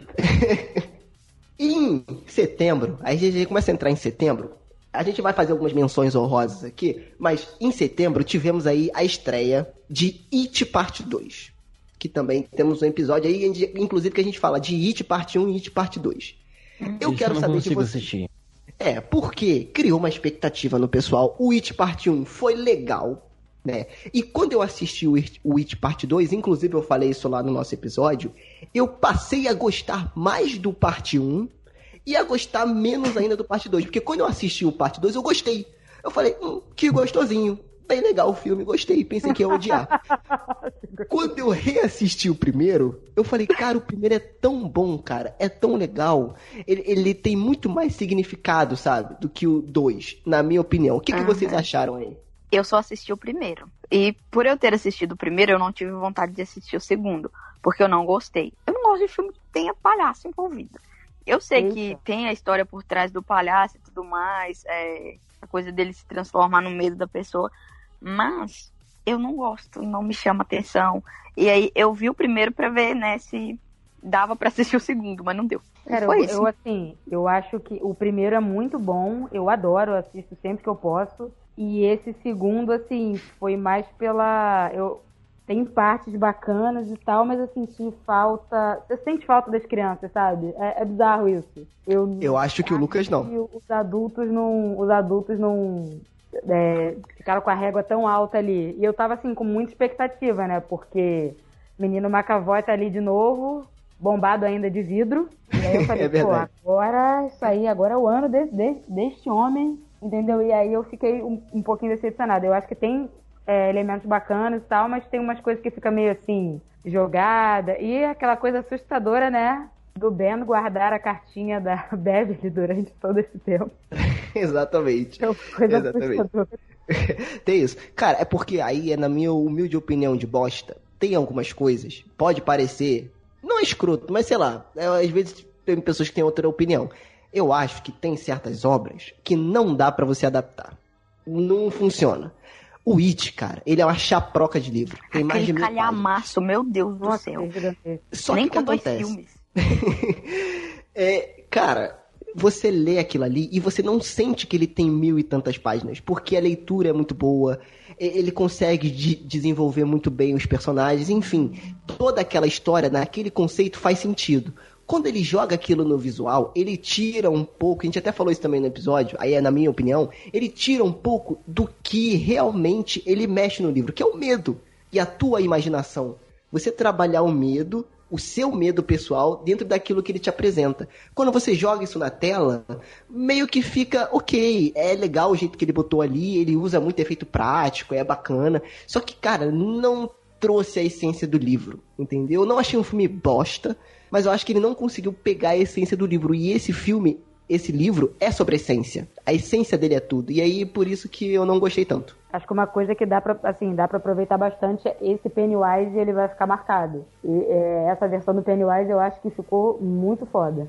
É, então, eu acho que o Pennywise, é, é, ele é legal, esse novo, ele é mais terror. Mas eu acho que o antigo, cara, ele tinha um toque de humor negro que eu acho legal. Entendeu? De ironia, eu acho bacana. Então acho que os dois estão meio ali que no meio patamar, no mesmo patamar para mim, assim. O outro era meio Fred, Fred Krueger, assim, né? Que você diz. É, O cara vai é te exatamente. fica falando merda pra você. Welcome Gente, eu posso Time, falar? bitch. Eu acho esse bem risível, na verdade. Aqueles Olha. babadinhos na roupa. Meu Deus do céu. No- Gente, era, é não. palhaço, né? É real. E aí, Emerson, você viu It, cara? Você tem super cara que viu esse filme Eu não adorou. consigo, né, cara? Não consigo. Eu tenho fobia de palhaço. Sério? Sério mesmo? assistir. Sério mesmo? Não consigo assistir. Sério, Caraca, não Cara, consigo eu assistir. achava que era, sinceramente, eu achava que era caô das pessoas. Porque, tipo assim, é um, um eu não conseguia entender, tipo, é, é um palhaço. Como assim que você, você tem medo? Eu achava que era caô, Sim, mas é. sério mesmo, cara. Tem uma amiga minha tem isso. Caraca, Sim. Sério, eu tenho, assim, eu tenho problema com palhaço infantilizado, entendeu? Tipo patati patatá, assim. É, eu não consigo. Mas Hum. esse aqui é muito infantilizado e muito terror, então já emenda dos dois, assim. Então aí realmente não dá mesmo. Prefiro não. Que daí vira tortura, entendeu? Não, não me exijo isso, não. É, cara. O primeiro eu lembro que eu assisti com os olhos fechados. Foi interessante a experiência. Mas esse eu não, ti- não, não, sei lá, eu achei. A minha irmã falou que tava, o trailer tava mais violento, assim, sabe? Então eu fiquei. Enfim, não sei. Tá mais violento? Tá mais pesado mesmo ou não? É, Cara- tá um pouquinho. É, porque tem, tem umas coisas mais pesadas ali por conta dos adultos, né? Dos adultos. Aí, Eu acho né, que- Eu imaginei algo assim. É, eu acho que violento não é a palavra. Tem umas coisas mais explícitas, assim. Mas não acho que é tão violento, né? Até porque acho que as partes mais viol- violentas, eles usam o, C- o CGI. E aí eu acho que perde um pouco, entendeu? O Aí primeiro é é- até mais violento, assim, graficamente. é, eu também acho. Eu também acho. Eu também acho. Eu, eu não sei se é porque são crianças e agora tá na moda a criança ficar em perigo. Só um adendo aqui que eu fiquei puto. Eu entendo, mas fiquei puto. Que eu vi. Olha, tá vendo um erro. Eu preciso parar com isso. Eu vi o trailer de Caça Fantasmas. Que é um filme, é uma marca que eu adoro. E aí, quando eu vi o trailer de Caça Fantasmas, eu vi que eles vão usar de- novamente crianças descobrindo as coisas. E aí, ele, oh meu Deus, o que que era caça-fantasmas? E aí eles vão jogar no Google e vão descobrir e acham os equipamentos. E cara, já deu de Stranger Things, cara. Foi legal, entendeu? Mas anos 80 é assim, cara. Os anos 80 é inteiro assim, foi inteiro criança. Inclusive tem um menino do Stranger Things na- no elenco, né? Exatamente. É, tem- Exatamente. É tipo Lulu Santos, não vou dizer que foi ruim. Mas também não foi tão bom assim, entendeu? Foi legal. Tem uma coisa chamada foi- dinheiro, tem uma coisa chamada dinheiro que o pessoal quer enfiar, entendeu? No rabo Exatamente. chega. É. Quando eu vi, quando eu vi o Bill Murray acabado, mas com a roupinha lá no, no, no, no set de, de filmagem do Caça-Fantasma, aquilo ali, ah, pô, o meu coração ficou tão quentinho, eu se me senti abraçado, eu falei, cara, eu vou ver isso de novo no cinema, cara. Entendeu? Antes desses, dessas lendas morrerem. E aí eu vi o trailer, eles vão botar as crianças no meio. Eu entendo que é pra passar o bastão, uma nova geração, blá blá blá blá, mas ok, né? Já deu de Stranger Things, é bem legal e tal. Não sei se vai ter nova temporada. Inclusive eu não vi a última também. Então, é, enfim. Mas é só um desabafo. Em setembro a gente teve também o Midsommar, que a gente já falou aqui. Já tá no meu top 3 do ano, tá? Gosto do Ariadne. Cara, eu ia falar Ariadna. Você lembra da Ariadna? Ah! Ai, meu Deus! Cara, essa referência aí é maravilhosa. Foi longe. Eu adoro o jeito que o. Porque o Ari Aster. Quando eu fui ver Hereditário, eu fui ver Ah, sem agora não, esperar agora eu nada. só vou chamar de Adirad. Adirad. Ariadne. não. Ariadne. Vou É, chamar de Ariadne, exatamente. Então, quando eu fui ver o filme do Hereditário, da Ariadna, foi maravilhoso, porque eu fui sem esperar nada. Eu, Eu nem também. sabia o que que era. Nem sabia o que que era. Falei, cara, Dois. pôster. Legal. Ó, tem, tem uma coisa interessante também, que eu vou muito pelo pôster. Então, olha o pôster do filme. O pôster do filme tem que me comprar. E eu vi o pôster do Hereditário, eu adorei. Eu falei, cara, vou ver esse filme. Esse foi o dia que eu fui sem planejamento. Eu fui no cinema e falei, vou ver o que tá passando. E aí fui ver. Cara, eu fiquei apaixonado pelo filme. Depois, Eu também sou re- apaixonada por esse filme. É. Depois, quando eu reassisti, por isso que é uma merda você reassistir as coisas. Depois, quando eu reassisti, eu vi algumas coisas ali que eu, ok, mas ele ainda tá aqui no meu coraçãozinho. É, é. Tá? Ainda gosto. O Midsommar, cara, o, Ari, o Ariadna, o Arias, o Ariaster. Ari- o Ari- tá, bom, enfim. O Ari, Ariadne. é. Ah, o Ariari. Pronto. Para o Cincinnati.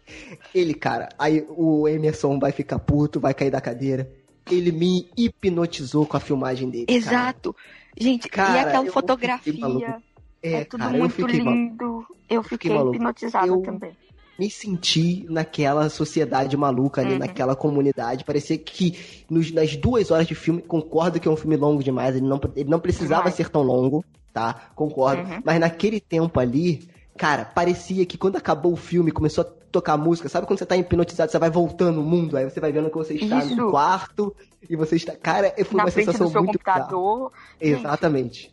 Exatamente. Eu adorei esse filme, cara. Eu adorei. Eu esse filme. também. Ele tá aí. E se eu disser pra você que eu já tive experiências muito parecidas, cara, com a sensação que o filme traz, assim, Então, no Tá começo. louco? É, então, exatamente. eu não Muito, tive cara. tantas experiências assim. Me fala um filme que você Então, teve essa eu- experiência. Cara, tem alguns, viu? Agora tá, tá- Vai ser complicado lembrar, assim, de imediato, mas o que eu tava tentando aqui trazer, né? Porque realmente, né, eu, tava brincando aqui sobre a qualidade do filme, realmente eu acho ele não tão bom, entendeu? Porque ele é discrepante mesmo. Mas o começo, realmente, você tem, você tem razão. É hipnotizante mesmo. E, e ele, assim, ele, ele faz muito jus, cara, ao alucinógeno e essa coisa não só assim da, da- do psicotrópico, porque é, é muito assim mesmo, sabe? E eu me identifiquei bastante em várias coisas ali, em vários momentos da minha vida e tal. Só que isso não de uma maneira boa, entendeu? Foi, foi catártico mesmo, assim, pessoalmente dizendo. É, é uma bad trip, né? Então já dá pra entender um pouco, né? Porém, tem uma coisa também com sociedades secretas. Com, com Isso, não cara. sociedades secretas, mas sociedades alternativas. Sim. E eu também já tive experiências em, em, em- em energias dessa forma, entendeu? Porque o filme, nas duas primeiras etapas dele, eu acredito que ele, ele é mais uma. Ele é muito inteligente em falar sobre o alheio, sabe? Sobre grupos que pensam de maneira diferente da gente e o quanto que a crença pode ser absurda, pode ser esquisita e pode transmitir uma energia negativa, mesmo que não seja esse, esse o propósito. Entendeu? Porque enquanto pra então o paganismo, por exemplo, é isso, cara. Uhum. Oi? Não, não, eu tô dizendo que, pô. que a gente causa essa estranheza na gente e nos personagens, mas pra eles lá é algo que é normal, porque eles vivem ali a vida inteira, é o que eles conhecem e é o natural. Então causa muita estranheza. Exatamente. foi isso. E o paganismo é isso, entendeu? Porque tem muita coisa da natureza. Aí tem umas papagaiadas também, de- em termos de venda, né, do, do, do filme, que a gente entende, né? Mas, enfim, Sim. que não tem O nada a ver. Que a a questão. Ah, é. Ai. Exatamente. Tipo, nada a ver, entendeu? Gente, Mas isso é interessante, porque o paganismo é isso. Tá muito relacionado com as- a, a força da natureza, né? É muito Wicca nesse sentido, né? Uhum. Então, assim, é, é interessante, sabe? Eu senti assim, como uma pessoa que estuda muito o misticismo, o esotérico, né? O ocultismo, e gosto muito e já e tenho experiências na carne mesmo nesse sentido, eu acho que faz muito jus. O problema é no terceiro ato, quando ele começa a meio que transformar, vilanizar escrachadamente esse grupo. Uhum. Evidentemente que pelo que estava fazendo ali, pela forma que o filme estava sendo construído, ia cair nisso mesmo. Porém, foi assim, foi absurdo. Coisa que não estava acontecendo, entendeu? Primeiro estava sendo discutido essa questão do paganismo, questão da natureza, o, o alheio, os grupos, a forma de pensamento, o que é muito válido, entendeu? As religiões fazem isso. Tá? Tipo, eu, eu não sou, eu não sigo nenhuma religião e a religião católica para mim é absurda. Protestante, então, é, e, e depende da maneira que você lida com a sua crença. E o estar à margem faz com que a crença por si só seja estranha. E por que não? Pode soar essa pode exalar essa energia pesada, essa energia, sabe, confusa, essa meio que entre aspas dead trip. Então o filme faz muito bem isso. No entanto, ele desmorona, entendeu? Para virar uma, uma dicotomia, sabe, entre o bem e o mal, sabe? Então assim, Eu acho que senão não vende. é, é- né? é visível isso. Exato. Oi? Senão o filme não vende.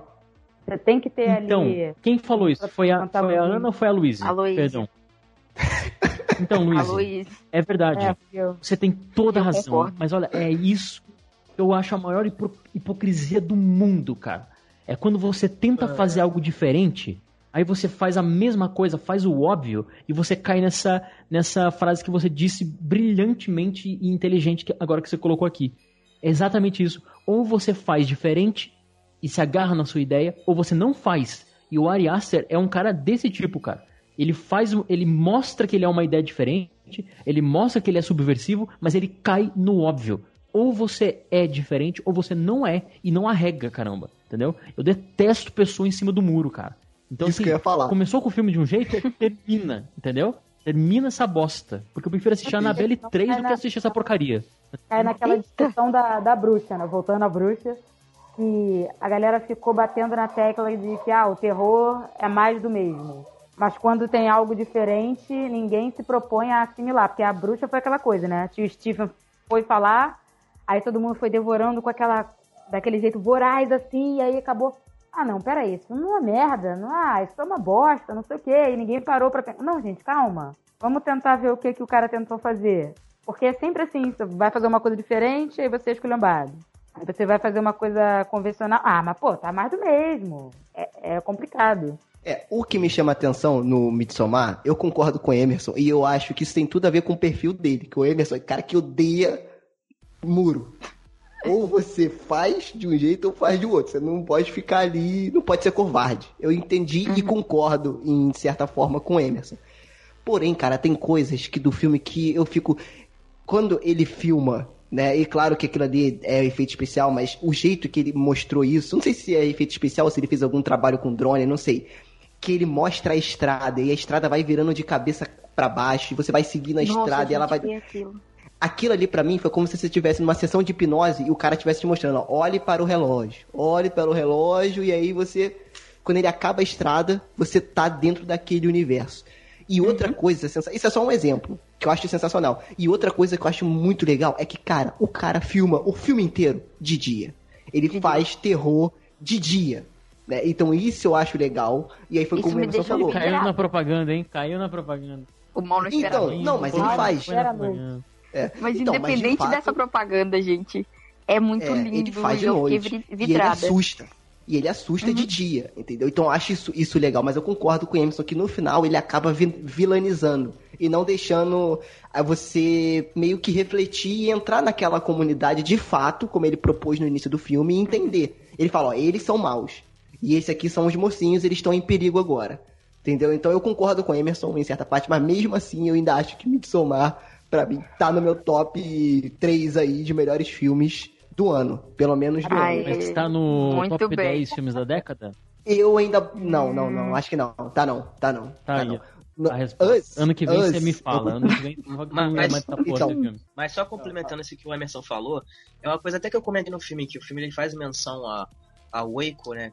Que eu, enfim, eu dei toda uma explicação, contextualizei sobre o que significa ele ter mencionado isso, que o filme realmente, essa questão de vilanizar uma cultura muito específica, uma cultura pagã, uma cultura que evoca é, questões de natureza, enfim, muito puxada da cultura nórdica e tal, ele perdeu uma grande oportunidade, porque se você se, se você pesquisar a respeito desses cultos que profetizam o fim do mundo, esses cultos de, que ficam em regiões isoladas, você vê que muito, muitos deles se baseiam principalmente no, no cristianismo. Então, é, foi muito mais vago, foi muito mais fácil você viralizar uma cultura que é pouco conhecida na, na sociedade contemporânea, no, enfim, aqui no Ocidente, do que você pegar o cristianismo e transformar ele nesse sentido de falar assim, olha como é que isso aqui pode ser terrível, olha como é que isso aqui pode ser é, destrutivo e como é que pode é, convencer as pessoas a fazerem coisas terríveis e tudo mais. Eu acho que foi uma, uma oportunidade perdida nesse sentido. Porque eu sei que o Midsommar, ele tem um apelo por ser uma coisa diferente e tal, e apresentar uma cultura diferente. Mas você vilanizar dessa maneira, acho que é muito fácil. Porque você pega uma coisa que as pessoas não conhecem e transforma nela. Para muita gente que nunca viu, vai acreditar que aquilo ali é real, que possa existir aquilo ali em algum lugar e tal. Só que se a gente pegar a vida real, na verdade é muito pelo contrário. Acho que faltou isso e o fato dele realmente é, começar o filme de um jeito muito é, muito lúdico, muito é, reflexivo, e aí depois ele terminar o filme de forma escrachada, ele fala assim, não, não, o filme é isso aqui, ponto final. Eu acho que realmente esse é o maior problema dele, é ele, assim, ter medo de que as pessoas não vão entender as referências e os significados que ele está colocando no filme. E é exatamente É, mas isso, que isso- eu concordo Isso é muito baixo, Isso já né, vem de Lucas? hereditário Você Exatamente. também. acha, cara? Que hereditário, aquele final, é muito expositivo. Então já vem Concordo, lá de trás, né? concordo, exatamente. Eu acho isso muito baixo, entendeu? Porque é muito fácil apontar o dedo e falar, olha ali, olha que diferente, olha que, que monstro, que bando de retardado, entendeu? Porque não é você. O filme não tá falando sobre as religiões, é, ou as crenças, os grupos, etc., os pensamentos famosos, entendeu? Principalmente no Ocidente. Então assim, é muito fácil apontar o dedo e dizer, olha que esquisito, gente, olha que mal que eles são. Mas o filme apresenta como se existisse um propósito dentro daquele grupo. Se existe um propósito, e o filme é muito inteligente no seu início, então é um estudo antropológico. Ele não pode se render a essa facilidade porque vira um filme perigoso, entendeu? Se fosse, eu não sou cristão, mas se fosse relacionado a qualquer religião cristã, eu diria a mesma coisa. Não se deve fazer isso, entendeu? Agora vamos, vamos pegar. O filme ele é perigoso, ele é baixo nesse sentido. Então ele tem qualidade, entendeu? Eu, eu escrevi sobre, eu vou até deixar aqui, não fazendo né, uma, uma- uma- um jabá, mas já fazendo. E assim, eu, eu gostei do filme, eu acho ele muito inteligente, só que eu acho ele um filme baixo, entendeu? Ele é imoral, sabe? Dentro dessa perspectiva que eu tô dizendo aqui. Só que ele tem a melhor, uma das melhores cenas do cinema no ano, que, que eu acho muito relevante, que é aquela cena em que a mulher tá sofrendo por toda a relação dela, por toda a questão da, da história de vida dela, que é muito interessante, e as mulheres estão ali acompanhando a dor dela, e cara, elas como se fosse uma também. só, entendeu? Sim. Sim, e elas gritam, elas se movimentam. Cara, isso é tão poético. Porque existe o propósito para aquelas mulheres. O terror nesse filme, e o né, de ser de dia, etc., tá no fato de que ela, a protagonista, não entende o porquê que elas estão fazendo aquilo. Mas a, a a gente sabe, como estudo antropológico, que existe um propósito. Você não pode chegar no terceiro ato e falar, olha, tudo isso aqui é mal. Então, vocês entendem, compreenderam onde Sim, eu quero chegar? Perfeitamente. Porque eu acho que isso é muito é, relevante, cara. É não- não muito relevante. que há, há também uma crítica ao Ocidente de uma maneira geral, porque é sempre aquela coisa dos jovens que chegam ali. Você vê que, por exemplo, a postura do Christian, principalmente, ela é muito do que a gente observa nos filmes de chega uma pessoa, vê alguém com uma prática diferente, ó, ah, isso aqui que eles estão fazendo é curioso, olha só, vamos ver que bonitinho. Ou até aquela cena lá que ele Ele faz xixi na É, árvore, cena né? ali do... É, exato. Ou então até a própria cena da, do sexo ali que eles, que eles têm, né? Que pra ele, na verdade, não tem significado algum. Ele simplesmente, ah, vou me dar bem aqui, eu vou pegar uma garotinha. Mas você não acha que também isso é uma crítica? À, à Então, postura quando- do Ocidente? Total, total. É, é brilhante, é brilhante isso porque, no meu ponto de vista, todas essas questões que é colocado no filme são muito boas. Olha aí que interessante. Só que todos esses momentos que você falou é como se o diretor estivesse na frente, apontando sua câmera e está acontecendo aquela história que ele está querendo contar. A partir do momento que o diretor sai de perto ali da câmera e vai para dentro ali e escolhe um lado, e isso acontece lá no terceiro ato, na finalização do filme mesmo, na conclusão do filme. Ele toma um lado, o diretor sai da sua posição de criador, toma um lado e fala assim, ó, é isso aqui, gente, ó, olha para esse lado.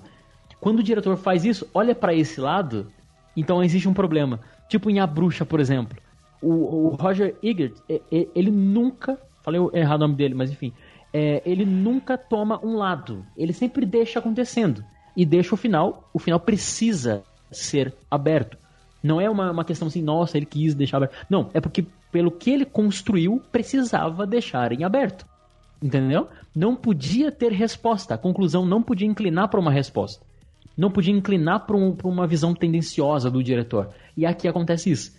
Então, assim, eu acho uma bela de uma crítica, eu acho interessante, eu acho que, assim, inclusive psicotrópicos, quando você. Isso, todo mundo que tem algum tipo de, de contato com isso sabe, que quando você é, não respeita a ayahuasca, por exemplo, tá aí uma experiência que, que eu estava aqui mencionando. Porque todo mundo sabe que a ayahuasca é um portal místico para descobrir a si mesmo. Cara, o que você pode te dizer no momento de, de, de, de de, imersão dentro de você mesmo não é, não precisa ser e na maioria das vezes não é algo bom, entendeu? Então, assim, os jovens que vão tal, curtir a vida, isso aí, uhul, vão ficar doidos. Não é assim, gente. Não é assim, porque o que você precisa saber no momento desse, às vezes, não é o que você aguenta. Tá entendendo? Então, assim, a mente, a, essa questão da crença, da espiritualidade é muito grande, cara, para se discutir. E ele faz isso muito bem, mas ele toma lado. É coisa de covarde. Você colocou hum. brilhantemente bem aí o, o, os pontos que realmente fazem o filme ser muito bom. Porém, tem isso. E isso, assim, me desagrada muito. O Sérgio sabe bastante. Eu acho que hum, se, você tem que acreditar em você, entendeu? Tipo, é, é claro que o mercado existe, eu não vou ser ingênuo em dizer isso, mas, cara, sabe? Faça aquilo que você quer fazer. Ou será que o Ari Aster é realmente muito ingênuo mesmo? Fica aí a dúvida. Eu acredito que não. Eu acho que ele é arregão mesmo. Eita! Ô louco, bicho! E aí, senão a gente vai ficar, vai fazer um outro episódio de Midsommar. Antes de, só ah, antes vai, de vai. encerrar a, a discussão aqui dos filmes do Ari Aster, eu queria indicar. Eu acho que é um, é um documentário, um curta, é um curta-metragem é, dele, de 2011, o nome é The Strange Thing About the Johnsons. E, mano, só assistam e pronto. Hum, vou, vou assistir, porque eu não, eu não conhecia não. The Strange Thing About Johnson. About the Johnson. nome já arrepiou. É. boa, boa. Então fica a indicação aí pra gente assistir. E escutem nosso episódio lá sobre o Midsommar, que foi bastante legal também. Fala galera do Frequência Fantasma, aqui é o Vécio Parente do Podcrastinadores e eu tô passando por aqui para dizer que 2019 eu tive algumas coisas bem legais no cinema. Eu vi no cinema alguns filmes de terror nacionais. É, para quem não me conhece, eu sou um entusiasta do terror nacional e eu fiquei feliz de ver alguns títulos em cartaz no cinema. É, mesmo que o circuito ainda seja um pouco reticente com relação ao terror nacional, né, tanto por parte do espectador quanto por parte do exibidor, mas a gente teve o prazer de ver Mata Negra do Rodrigo Aragão, que é um filme bem legal, um filme mais sério do que, do que os filmes que ele costuma fazer. Não que eu não goste dos filmes galhofa dele, mas Mata Negra é, é um passo à frente na carreira dele. É, eu vi também Morto Não Fala, do Denison Ramalho, que, cara, que filme maneiro. Gostei muito desse. É, eu vi o Clube dos Canibais, do Guto Parente, também bacana. É, e eu, também o Juízo, do Andrew Waddington, que, cara, é, é, roteiro, roteiro da Fernanda Torres, Fernanda Montenegro, Lima Duarte no elenco. E super produção, cara, maneiríssimo isso. É, o, como disse o próprio Lima Duarte, eu vi esse filme numa sessão junto com o Sérgio, Sérgio Júnior, daí do Frequência Fantasma, a gente viu, do nosso lado tava o Lima Duarte, que falou pra gente, é um suspense sobrenatural. E, cara, muito maneiro ver isso tudo no, no cinema. Pra 2020, eu diria, eu, se eu pudesse ser um pouquinho, é, olhar para mim mesmo, eu diria que a grande expectativa que eu tenho é que eu consiga terminar o meu filme de terror, O Hospital, que eu tô desde 2017 fazendo isso e fazer terror no Brasil sem grana nenhuma, um troço complicado, mas acho que 2020 a gente consegue terminar esse filme. E como eu ouço sempre o Frequência Fantasma, eu sei que vocês gostam muito do James Wan, então eu queria falar que James Wan está de volta ao terror. Né? Depois de fazer Aquaman, é, tem filme novo do James Wan. Não é Invocação do Mal 3. Invocação do Mal 3 é direção do Michael Chaves. Não adianta ser produção do James Wan, tem que ser direção do James Wan. Mas o James Wan está é, creditado como diretor do Insidious The Dark Realm. E cara, James Wan dirigindo terror é sempre algo de qualidade. Então é isso, gente. Feliz Natal, feliz Ano Novo, feliz 2020 e vamos nessa.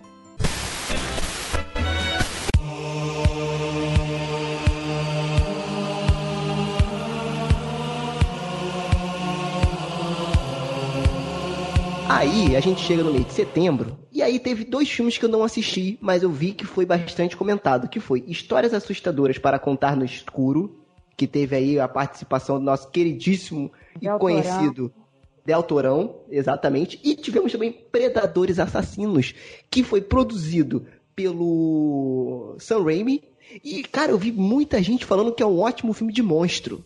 Porém, passou, eu não consegui assistir. Vocês conseguiram assistir? Vocês viram? O que, que vocês acharam? Gente, o das histórias aí eu consegui assistir e eu queria fazer uma alteração no nome. Histórias Ah. para contar. Histórias para contar. Pronto, acabou. Cara, não, não. Porque não tem nada de assustador? Nada. Não tem, gente. E não tem escuro me- também? É e, se me e se me contar no escuro, eu vou dormir.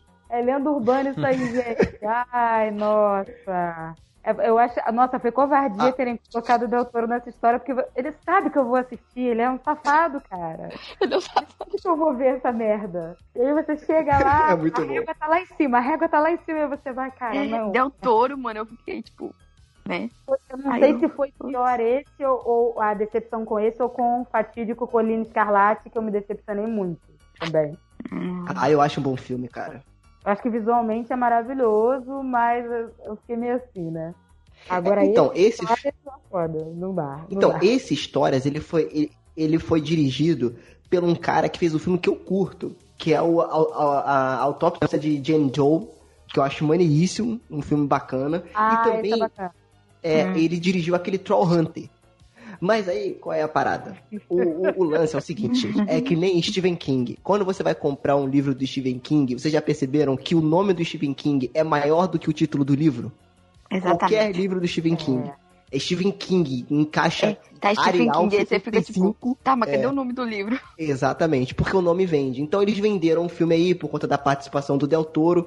Enfim, não assisti, vou assistir em algum momento, né? Mas já pelo que vocês falaram aí, é, não sei se foi tão legal assim. E também não. tivemos, é, tivemos esses Predadores Assassinos que eu também não assisti. Não sei se alguém aqui do, do, do Frequência assistiu, o Emerson, o Lucas. Cara, mas falaram que é um bom filme de monstro. Vocês chegaram a assistir? Não, eu Esse só não, ouvi, eu vi. ouvi que ouvi isso mesmo, que é um bom filme de monstro, sim. Então, Eu eu não assisti.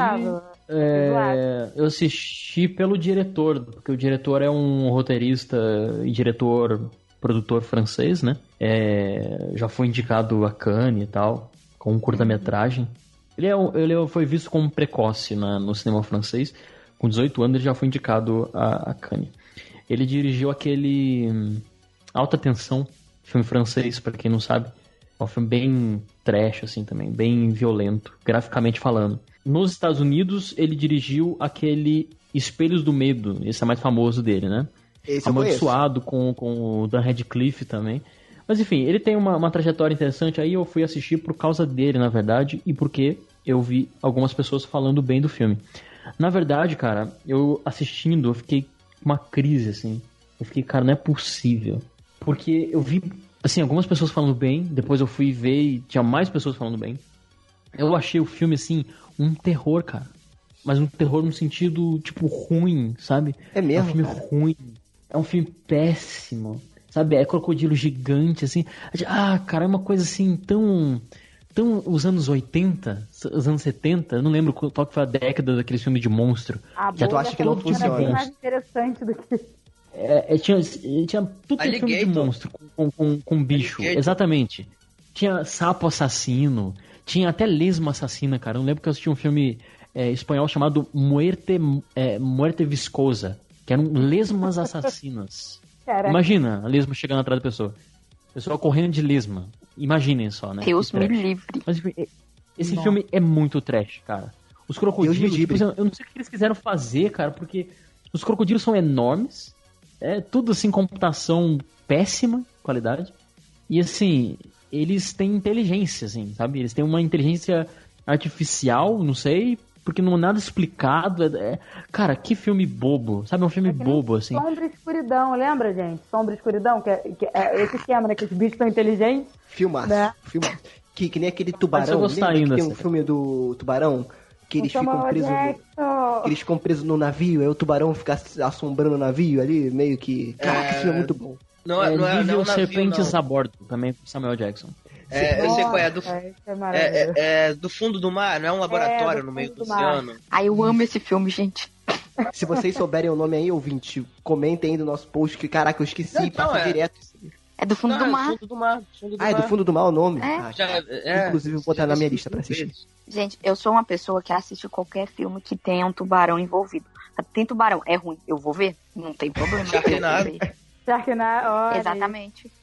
Sharknado, Sharknado é um onda. clássico. Oh, não. Sharknado também é um clássico não reconhecido. Sim, Porque exatamente. é o- É a série de filmes ruim que sabe fazer um bom filme ruim. Um filme Porque ruim. tem filmes que tentam ser filme ruim e não, é só Nem ruim. isso, nem Sharknado, isso consegue. É, Sharknado é um bom filme ruim. Então fica a dica aí pra quem não assistiu, tem um milhão de filmes aí, tem na Netflix também. Seis? É muito bom. Seis. Em outubro, estreou na Netflix aquele Eli, Eli, que também teve um marketing da Netflix aí.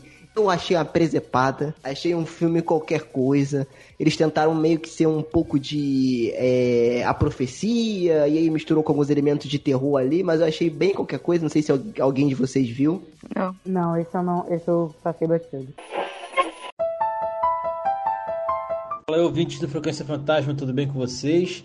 Aqui é o Fábio Franzoni, eu sou host do podcast e participo do Crowd O Que e vim aqui para falar que o melhor filme de 2019 de terror para mim foi O Prodígio. Achei um filme excelente, uma bela surpresa. Assisti por um acaso, um dia eu estava na casa da minha sogra e eu e meu namorado a gente resolveu assistir e somos fãs de filmes de terror e a gente gostou da premissa do filme, gostamos dos acontecimentos é, e também não dá pra dizer muita coisa porque esse ano não foi tão grandioso assim para o gênero de terror, né? Mas para 2020 tem bastante coisa boa vindo por aí e a minha maior expectativa é com Candyman. Eu sou fã do filme anterior, assisti todos os três e tô na expectativa aí, né? É, fiquei sabendo que o Tony Todd vai voltar. Não se sabe ainda qual personagem que ele vai fazer. Mas o ator que foi escolhido para ser o Candyman foi perfeito, adorei. E tem outros filmes também que estão na expectativa, como Halloween. Halloween Kills também tá, tá aí, né? Na portinha chegando. Tem o Purge também que é legal, mas a expectativa maior fica pro Candyman, né? Falou? Valeu, Sérgio. Muito obrigado por ter convidado para falar aqui um pouquinho com seus ouvintes. Um abraço a todos que estão ouvindo e participando desse podcast e até logo.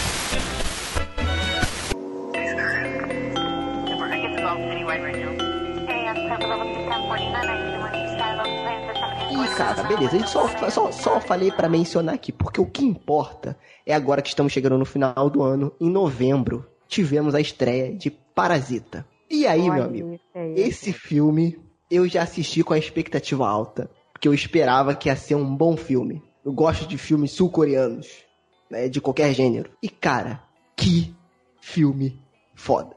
Porque se você me falar assim, Sérgio, esse filme, qual é o estilo desse filme? Né? É um terror? É um drama? É- cara, é- você tem que assistir. É um filme que você só tem que assistir e sentir. Porque é um filmaço. E eu coloco ele, olha aí, ó, na minha lista de melhores filmes. Eu só não vou falar aqui porque eu vou gravar um episódio com Locadora do Trash. Eu não sei se o meu episódio, se o episódio do Frequência vai sair antes do que o do Locadora do Trash. Que a gente vai gravar aí um, é, a gente vai gravar aí uns. Vai ter um outro crossover aí, né? De episódios de filmes que a gente mais gostou e tal. Enfim, mas, cara, Parasita pra mim é o filme do ano. né? E aí, saindo do, do terror, é um filme necessário. Tivemos aí e o Irlandês, que é maravilhoso. Tivemos aí o Coringa, que é muito bom, mas eu acho que ele vai pro Oscar ali só pra fazer uma graça. Ah, tem que Gostou fazer da- graça da minha- mesmo, gente. Gostou da minha piada? Fazer barulho. Pra fazer uma graça. Tá Tem bom. que fazer, isso aí. Não, eu acho in- in- interessante, Luiz, porque tem um amigo nosso, primo do Lucas, inclusive, o Otávio. Aí, Lucas, sumonei o Otávio no Frequência Fantasma. Abraço, Otávio. Abraço, é. Então, ele adorou o filme do Coringa e o que, que acontece? É, ele falou que tem muito coisa de pessoal dele envolvido no filme, de lance psicológico, que as pessoas não dão tanto valor. E por isso eu acho que é um filme que as pessoas devem assistir. Porque Nossa, ele que- chega com dois pés no peito. Sim. Né? Eu ainda não A- vi, né? Nossa, veja, veja. E, então, favor. e eu tenho interesse justamente por esse lado psicológico que todo mundo fala. Ele constrói isso muito bem. Entendeu? Então, tipo assim, é, é bem legal, eu acho bem legal. Mas como filme, cara, eu acho que Parasita, pra mim, eu não sei se ele vai estar indi- indicado ao Oscar como o melhor filme. Eu também acho o Oscar uma presepada. Só que eu acho que Parasita, ele tem que estar no Oscar porque as pessoas têm que ter interesse de assistir esse filme, gente. Por é, pois é, tem que aparecer mesmo. Eu Exatamente. Não é. Vou deixar aqui no post do episódio o link do artigo. Eu vou fazer, chamar de artigo que o Emerson escreveu sobre Parasita, né? Não, Ah, Emerson. mas peraí, não, peraí, eu vou imprimir Tem. isso aí. Tem, tem lá no Cronologia. Inclusive, eu acho que tem um CDA, que é um Cronologia, um, um podcast sobre o filme, e tem um artigo também que você escreveu a isso. Eu não, eu, eu não lembro. Eu acho que eu vi o artigo só. Eu acho que eu li o artigo sobre Parasita. Sim, Parasita. Cara, Parasita. Parasita é, é o melhor filme do ano, sem sombra de dúvidas. Também acho. É um filme extremamente necessário. E é a Santíssima Trindade da nossa realidade, cara, esse ano. Que é Parasita, Joker e Bacurau. É assim, Nossa, são os três, cara. Esse ano. Ah, gente, Bacurau É, foi... é- são, são filmes que são necessários, entendeu? E eu realmente eu escrevi um, um texto é, com o título Sob- Sobreviver à Lei Genética, falando. É mais o meu sentimento mesmo em relação a- ao que o filme fala, não é um filme em si. E o podcast, cara, que modéstia à parte, eu acho assim. Deve ser o melhor podcast sobre o filme, porque eu gravei junto com o Thiago Messias, que é um cara absurdo nas ideias e tal. Uhum. E a gente conversou quase que exclusivamente relacionando o filme com é, antropologia, filosofia, economia. Cara, a gente criticou muito o sistema como um todo, entendeu? Então, assim, realmente aquela pegada cronologia do acaso para pensar a vida mesmo, cara. E esse filme é necessário. Eu falei de cenas, né? Que eu acho é, relevante e tal. Talvez nós vamos fazer aqui o nosso top 3 no final, não sei como que vai funcionar. Mas se acontecer isso, eu vou dizer também dos três que eu acho que são os melhores filmes de terror do ano. E essa, esse filme tem uma cena. Parasita tem uma cena pra mim que é terrivelmente insana no não sentido conta, por favor. verdade. Não Eu é- não vi é- ainda. Não, não, eu não vou contar. É só uma cena, tá? Só uma cena pros ouvintes saberem onde eu quero, o que eu quero Uhum. falar, entendeu? Sim. Porque assim, o terror aqui está na verdade. Ponto final. Tá? Isso não é spoiler, é o meu É, sentimento às para vezes o a realidade é pior, né? Sim, uma cena só. Chuva, alagamento e uma menina em Obrigado, cima do Emerson. vaso sanitário. Só isso, tá? Só isso que eu quero dizer. Cara, Emerson, obrigado. Eu quero te abraçar agora, cara. Eu quero te abraçar agora, Emerson. Vocês querem um Esse minuto? filme- cara? A gente pode... É, a gente pode se retirar do recinto. Hashtag chupa-me.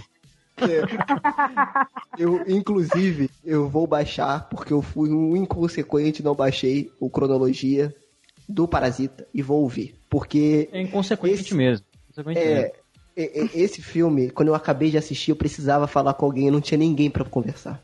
Porque ninguém tinha assistido. Então eu quero ouvir e, e vou ouvir e vai de- e o link também vai estar aqui no post desse episódio. Gente, estamos chegando no final do ano, né? A gente não deu muitos spoilers do filmes aí, até que, como a gente ainda tá no ano de 2019, para dar tempo de vocês verem os filmes, assistirem os filmes aí, né? A gente comentou, claro, que faltou muita coisa. Uma menção honrosa que quase que ia deixar passar, que é o Doutor Sono, né? Que aí seria a continuação do Iluminado.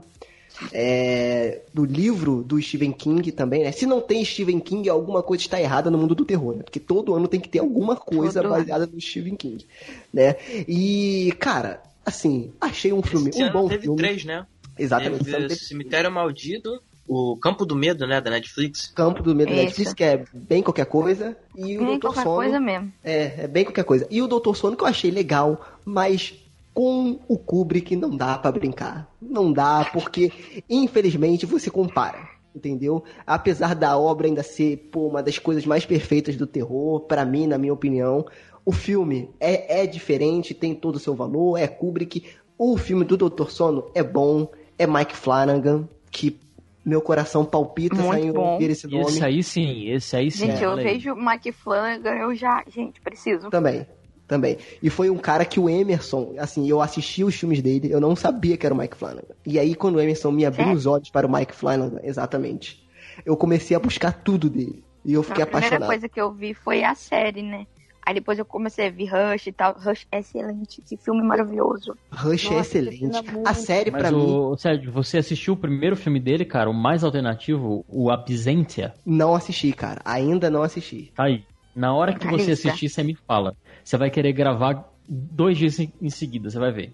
Então vou assistir, já está aqui na minha lista. Inclusive, eu acho que ele tem na Netflix, se eu não me engano. É, Deixa eu ver. E, e a série, gente, a série da Maldição da Residência Rio, a gente tem um episódio aqui também no, Série incrível. é, no Frequência. A gente, eu gravei lá com o pessoal do Podcrastinadores também. Cara, essa série pra mim é uma das melhores produções de terror feitas nos últimos tempos. Não falei filme, Sim. não falei melhor produção de terror. Pra mim foi uma das melhores. Tá, tá no meu top, sei lá, 3, 5, sei lá. É, é uma das melhores, eu não gosto de fazer top. Tá nas melhores. Então, assim, Mike Flanagan palpita. Só que o Doutor Sono, cara, é legal. Eu não li o livro, então não posso falar muito baseado no livro. Eu achei o filme bacana, mas como a Luiz falou, a régua é muito grande. O Kubrick ele botou a régua muito lá em cima. Sim. Então, inevitavelmente você compara. E aí, na comparação, ele cai um pouco. Mas se você só isolar o filme, né, como ele é muito recente, eu vou evitar de falar qualquer coisa aqui para as pessoas assistirem. Assistam. Eu acho que vale a pena, é uma das, uma, uma das produções legais aí que teve esse ano, mas no meu não entrou nem no meu top 3, nem nada, entendeu? Mas, ok, vale a pena assistir. Eu acho que você vê mais realmente é, é aquilo, né? Produto do, do Iluminado. Você vê mais por conta da, do- da, da recordação que você tem do Iluminado do que, ah, pá, Doutor Sono, nossa, meu Deus, eu tô louca pra ver porque sim, não. Você, ah, Iluminado, vamos, vamos ver. Ilumina, né? é, exato. Exatamente. Mas eu tô olhando aqui, esse Absente aí, ele não tem no, na Netflix, não. Mas ele tá no YouTube, só que sem legenda. Opa, então é, para as Tá pessoas que... completo no YouTube. Então fica a dica aí do Absentia, né? Com certeza. Finalizando esse ano, então- também teve um filme que o Sérgio foi convidado pra pré-estreia, não foi, Sérgio? Então, esse rolê foi muito louco. Esse rolê foi muito louco. Preciso dividir do com todos os cachaça? ouvintes. Mais do que o da cachaça. Esse eu vou dividir aqui. Eu, eu, eu já ia encaminhar para o final, e aí eu ia citar os filmes brasileiros de terror, que nós tivemos muito filme bom esse ano. Como, por exemplo, Morto Não Fala, do, do Denison Ramalho, que é um filmaço terror raiz, puro, sem frescura. É um filme de terror brazuca. Então assistam. Mal Nosso, que está na Netflix. Inclusive, temos um episódio que entrevistamos o diretor, o Samuel Gali. Então é muito bacana para você, antes ou depois de assistir o filme, ver como é que ele teve as ideias, como que foi produzir o filme e tal, os perrengues, é bem legal. Bacurau, que a gente já falou aqui também, que é um filme necessário, né? Mesmo não tendo foco totalmente em terror, mas você vê o terror ali de alguma forma. Então vale total a pena assistir. Para quem não assistiu, já era pra ter assistido. E O Juízo, que foi o filme que me chamou a atenção, por quê? O filme em si é um filme ok, e pra mim, gente, eu acho que vocês já ouviram isso, ouvintas, eu sempre falo aqui também, pessoal, o, o filme, pra ser um bom filme de terror, não precisa ser um filme perfeito, uma obra de arte, precisa só ser um bom filme de terror, entendeu? E eu achei o Juízo um bom filme de terror, e é isso. Só que esse rolê foi muito louco. Por quê? O meu queridíssimo amigo lá do Podcrastinadores, Elvésio Parente, me convidou numa terça-feira, aquela que nem fala o Djavan, um dia frio, algum lugar pra ler um livro. Eu estava em casa num dia frio, né? E aí ele me chamou, cara, tá, tá disponível pra ver a pré-estreia do Juízo? Agora? Aí eu falei, era num shopping aqui perto de casa, eu falei, pô, vambora, tô fazendo nada, vambora. Cheguei lá, era pré-estreia do filme, estava um pouco cheio, né? Ele falou, não, é, eu conheço o diretor. Então ele me deu o convite aí, a minha mulher não conseguiu vir, eu sei que você gosta de terror, a gente gosta, então vamos assistir junto. Mano. Beleza, ok. Até aí, ok, ele conhece o cara, o cara deu o convite pra ele. Cheguei lá, eu ingênuo, brasileirinho médio, é, brasileirinho, que nem diz aí o nosso queridíssimo Rubens Barrichello. Eu sou apenas um brasileirinho. Cheguei lá, é, caraca, essa referência só, só vai pegar quem tem mais de 25 anos. Rubens Barrichello, acho que ninguém sabe quem é. Rubim Barrichello. Então eu falo, eu sou brasileirinho. Cheguei na fila, beleza, ele apresentou o ingresso dele. Porém, tem um outro detalhe. Ele conhece o diretor porque o filho do diretor estuda com o filho dele no mesmo Ai, colégio. Jesus. Ok. Calma. E aí eu Bacana. descobri que a mulher do diretor é nada mais nada menos do que Fernanda Torres. Velho, não. Aí, calma. Exatamente. Calma. Eu estava Esse lá dia com foi meu- louco, hein? Esse rolê foi muito Cara. louco. Porque eu só ia ver um filme que eu nem sabia que tinha estreado. o rei do camarote já perdeu o lugar dele agora com essa. Carteirada. Então, calma, calma, calma que é o começo. E aí, beleza, fui lá. Estou lá da minha filhinha para entrar na pipoca. Aí o. Para, para entrar na pipoca, não. Para entrar no filme, com a pipoca. Vocês entenderam? E aí eu estava lá, tudo bem. E aí o Elvis falou: vou no banheiro. Tudo bem. Ele foi. Do nada eu escuto um grito: Sérgio, chega aí. Aí eu fui, né? A Fernanda Torres estava conversando com ele. Aí ela, ah não, ele veio comigo me acompanhar no filme. Essa aqui é a Fernanda Torres. Eu apertei a mão da Fernanda Torres. Cara, não. não. Eu fiquei sem lavar a mão uns três dias. Opa. Só porque eu apertei a mão da Fernanda Torres.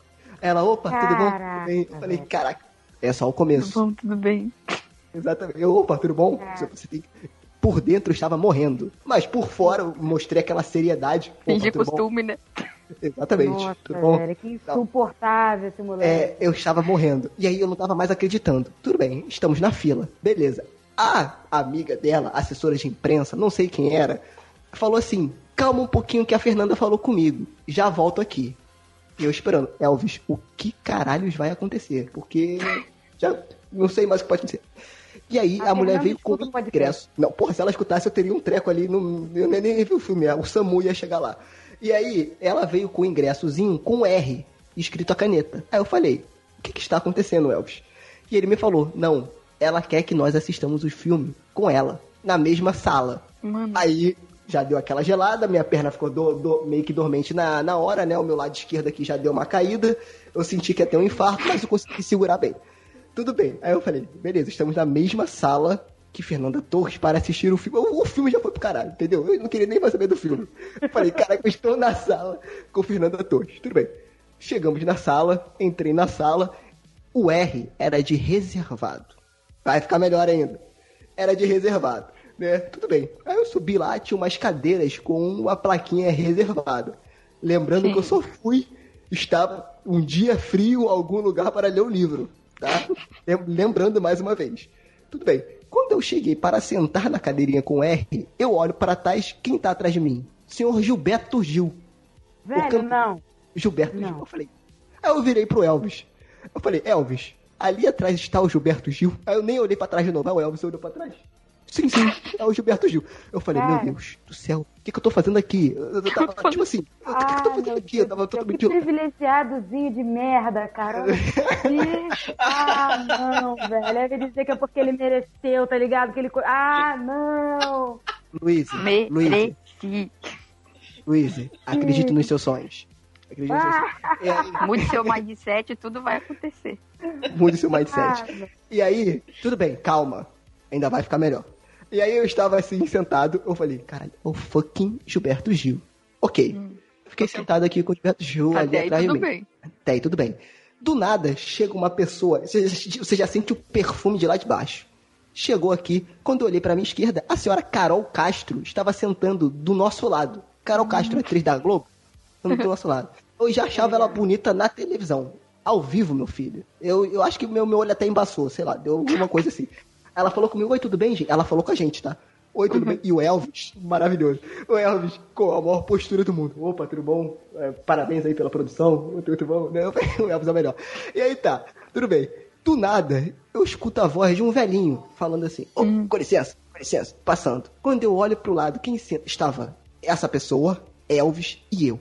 Quem senta do lado do Elvis? O senhor Lima Duarte. Ih, Não, mano. Lima não. Duarte. Cara, Sentou do lado nojo, do- velho. E aí eu não tava mais acreditando que tava acontecendo. Eu não tava mais acreditando. Eu falei, gente, a gente tá do lado do Lima Duarte. E o Lima Duarte falou com a gente. Eu posso falar, eu posso falar pro meu filho, quando eu, se um dia eu tiver um filho, que eu falei com o Lima Duarte. Entendeu? Porque o Lima Duarte, cara, ele é um tiozão. Ele é um tiozão. Ele sentou, porque, tio, porque tiozão geme, né? Ele sentou, ele. Ah, eita! Aí se, se, se, se- se ajeitou ali na, na cadeira. Ele- aí ele do nada começou a falar. É, é um filme de terror, né? Eu não gosto muito de filme de terror, não, mas eu acho que esse vai ficar legal, que não sei o que lá. Aí o Elvis, é, mas, mas filme de terror muito bom, brasileiro e tal. É um terror sobre, sobrenatural. Ele é um terror. O quê? Sobre, sobrenatural? É, vamos, vamos ver, eu acho que vai ser interessante, que não sei o que lá. O senhor Lima Duarte estava no filme. Entendeu? Aí eu falei, gente, o que que tá acontecendo? Do meu lado direito, subindo as escadas com o Criolo, o cantor Criolo, estava a senhora Fernanda fucking Montenegro. Velho, Mano. Ou não. seja, Eu Sai respirei daqui. o mesmo ar. Vai embora. Velho, Fernanda Montenegro. Dá licença, valeu, galera. Falou. Tchau. Cara, Cara, Deu por já hoje. tava todo travado. o, o, o filme eu já foi, já foi pro cacete. Eu nem queria saber de filme. Já tava tudo travado aqui na minha perna, tava dormente. Braço esquerdo aqui já dando aquela travada, né? E aí eu assisti o filme com essas pessoas na sala. Aí teve aquelas cerimônias, eles foram lá na frente, agradeceram pelo filme e tal e tal e tal. E cara, esse, momento, foi esse pequeno momento da minha vida chama-se felicidade. Isso aí, isso aí. Isso aí. Porque, gente, foi um, um rolê muito louco. Muito louco. Então, Elvis, se você tá ouvindo isso aqui, muito obrigado por esse convite, porque nem ele acreditava. Entendeu? Nem ele. Ele falou assim, ó, finge que é VIP, cara. Finge que é VIP, fica aí no negócio aí. Eu falei, caraca, cara, esse rolê foi muito louco. Foi um dia que eu não esperava por nada e aconteceu isso. Então quero dividir com vocês aqui essa experiência que foi muito louca. Foi muito Tem que bacana. jogar na nossa cara essa experiência, né? Não é dividir, é jogar na cara. É outra coisa. Eu... Não, eu tô sabendo, eu tô sabendo em primeira mão aqui junto com vocês. Os Ah, é, detalhes eu não contei sabia, não. Lucas. É verdade, eu não contei pro Lucas nem pro Ele moleque Emerson. ficou tão nervoso, eu falei assim, cara, tira foto, faz stories no Instagram. E o, o, o, e o Sérgio, assim, eu, hã? O que tá acontecendo, velho? Cara, ah, o cara tava velho. fora de si. Tá naquele 1% da sociedade que eu odeio. Caraca, velho. Como Não, assim? cara, mas O então, Sérgio, gente, Sérgio, o Sérgio, eu sou global, eu sou global. não, Ah, foi não. foi tudo por um acaso. Eu não, eu, eu fui sendo levado, entendeu? E o É Elvis sempre também. assim, é sempre levado. assim. Esse Povinho privilegiado obra do sempre assim, foi por acaso. Foi por acaso. Ai, gente. Então, Se eu consegui foi porque eu mereci. eu falei. Mudança de mindset. Foi só isso. Fala galera do Frequência. Meu nome é Rodrigo Estevam do podcast Gamer como a gente. Para mim, o melhor filme de terror de 2019 foi definitivamente o Us do Jordan Peele. Ah, no filme não dá jump scare, não achei que dá muito jump scare não, mas você fica pregado na cadeira o filme todo, sensacional, gostei muito. É o filme de terror mais esperado de 2020 para mim é o Conjuring 3, a Invocação do Mal 3. Sinceramente, 1 eu gostei bastante, mas o 2 eu achei bem ruim, mas tô com fé que o terceiro volta às origens. Isso aí, valeu galera, bom 2020 para todo mundo.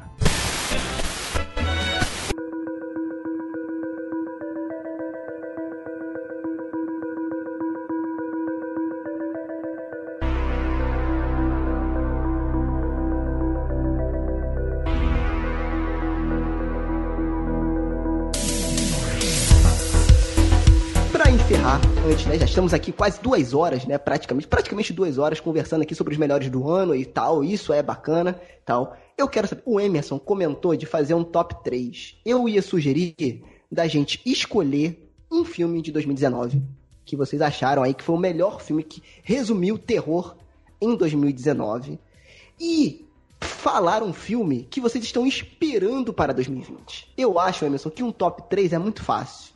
Eu acho que a gente tem que ir num filme. Não, então vamos fazer o seguinte: já que o Emerson falou que queria um top 3, que ele queria, ele queria fazer uns negócios ali, falar algumas coisas a mais sobre o top 3 dele, vamos fazer um top 3 e aí a gente fala o filme que a gente tá mais esperando para 2020, pra gente encerrar essa conversa aqui com todo mundo, com o nosso pessoal aí dos melhores ou piores, né? Nem sempre são os melhores filmes de 2019, o último suspiro do Frequência Fantasma em 2019. Eu posso começar, né, pra... Não, não, eu não vou começar não, que eu já falei muito. Emerson, você que falou do top 3, eu quero que você me fale o seu top 3 filme de terror, do terceiro pro primeiro, e o filme que você tá esperando aí de 2020. É, então, eu faço aqui algumas. Só algumas ressalvas para alguns filmes que nós não comentamos, mas bem breve- brevemente mesmo, que eu acho que vale a pena ser mencionado. O primeiro é Casamento Sangrento, um filme bem trash é, desse ano. Tem aquela Samara Weaving, que fez A Babá, uma mulher lindíssima e tal. É um filme bem interessante. É um filme, é um filme bacana, é um filme, filme interessante. Tem um outro que eu quero mencionar aqui, desse ano também, ou pelo menos foi lançado em grande circuito lá nos Estados Unidos, que é Lord of Chaos, que é aquela, sobre aquela banda é, Ah. Mayhem. Ayman, Ayman, Mayhem, Mayhem. exatamente, uma banda norueguesa. é, Vale- vale- tem vale a o pena Rory ver. Culkin. Sim, vale muito a pena ver. Não é um filme excelente e tal, mas é um filme bem bacana. E como que a própria música, né, e o rock and roll é, pode ser levado para um outro lado, talvez do extremismo, né? Tem um filme com a Lupita, que eu não sei se é o nome dela. Lupita. Como que é? Nyong'o. Lupita. É, Nyong'o. É, ela fez né, o, o Us e fez também um filme que saiu esse ano chamado Little Monsters, que é um filme de é, apocalipse zumbi. Então fica aí a ressalva também para esses para esse filme aí. Então, eu tinha pensado no- nos filmes pra falar, e os filmes que eu tenho aqui pra indicar são filmes que são ótimos no quesito assim, o que que é terror, porque eu não acho que são terrores assim, mas são, entendeu?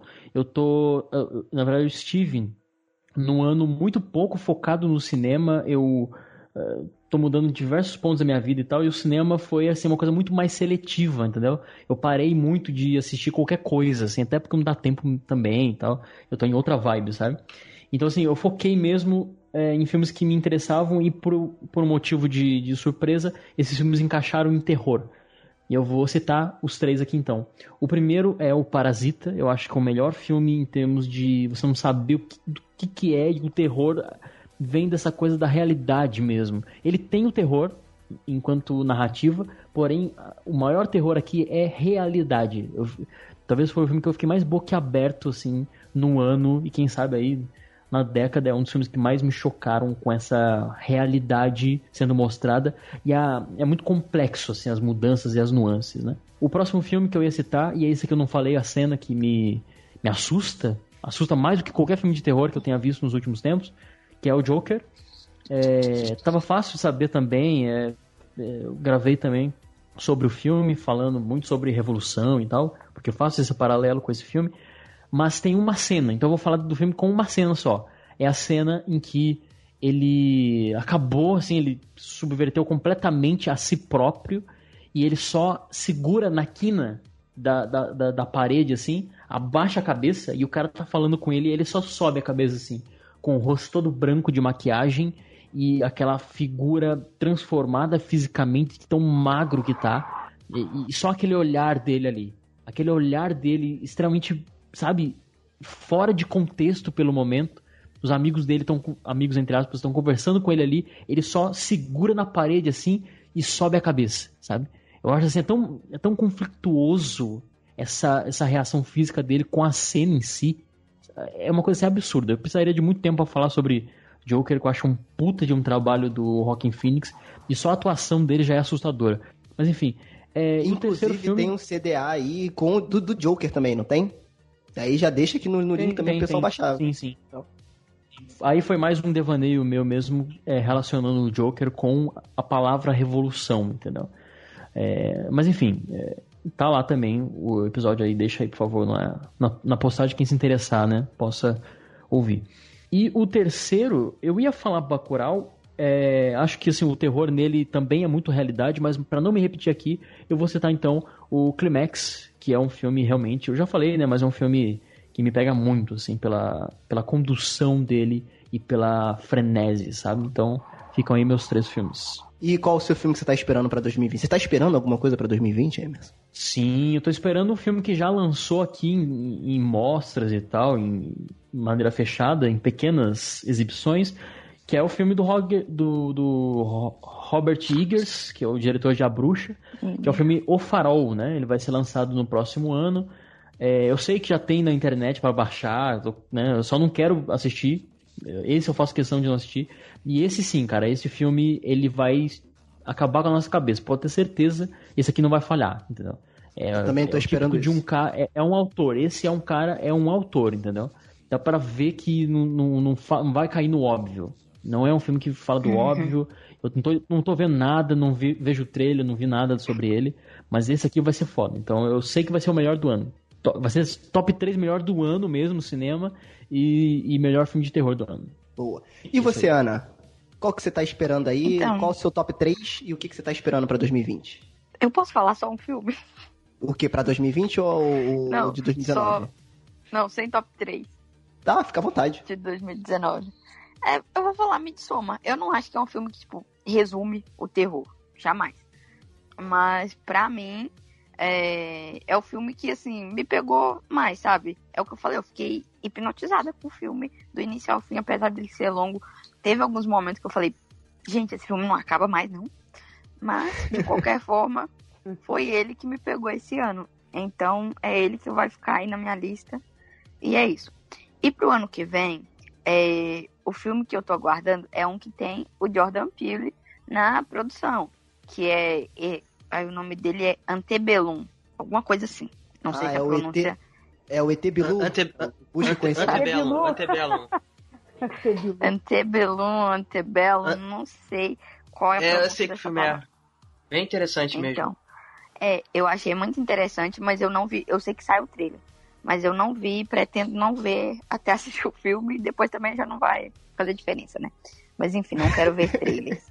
E você, Lucas? Que que você, qual o seu top 3 aí? Se você quiser fazer top 3, top 2, top 1, não top, 2020, o que você tá esperando aí? Fala aí. Cara, então, é assim, pra fazer um top 3 eu acho difícil porque tem dois filmes desse ano que eu não consegui assistir, que deveriam ter estreado no- no- aqui no circuito, não passou pra gente, que foi o Farol, como o Emerson já mencionou, e também foi o Trip from Hell do, do Rob Zombie. Uhum.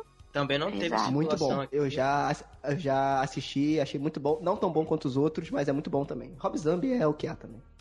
Eu, E- Exato. E pra mim, assim, eu, eu também pedi pra pegar um filme só, porque é o que eu falei. Como eu tô sem tanto acesso, eu não consegui ver tanto filme esse ano. Então, provavelmente, né, eu falaria só um mesmo. Mas deixando pro ano que vem, então, já vai ficar aí o Farol, eu tô esperando bastante. E dos filmes desse ano, cara, eu gostei bastante do It, segunda parte, eu gostei bastante, acho que fechou legal o filme. Filme que tinha muito pra dar errado por conta do, do- de- dele ser um apelo mais do público e tudo mais, ser um filme mais palatável, entre esses que a gente mencionou. E eu gostei bastante do Us. Eu acho que seria aí, fo- formaria aí o top dos filmes.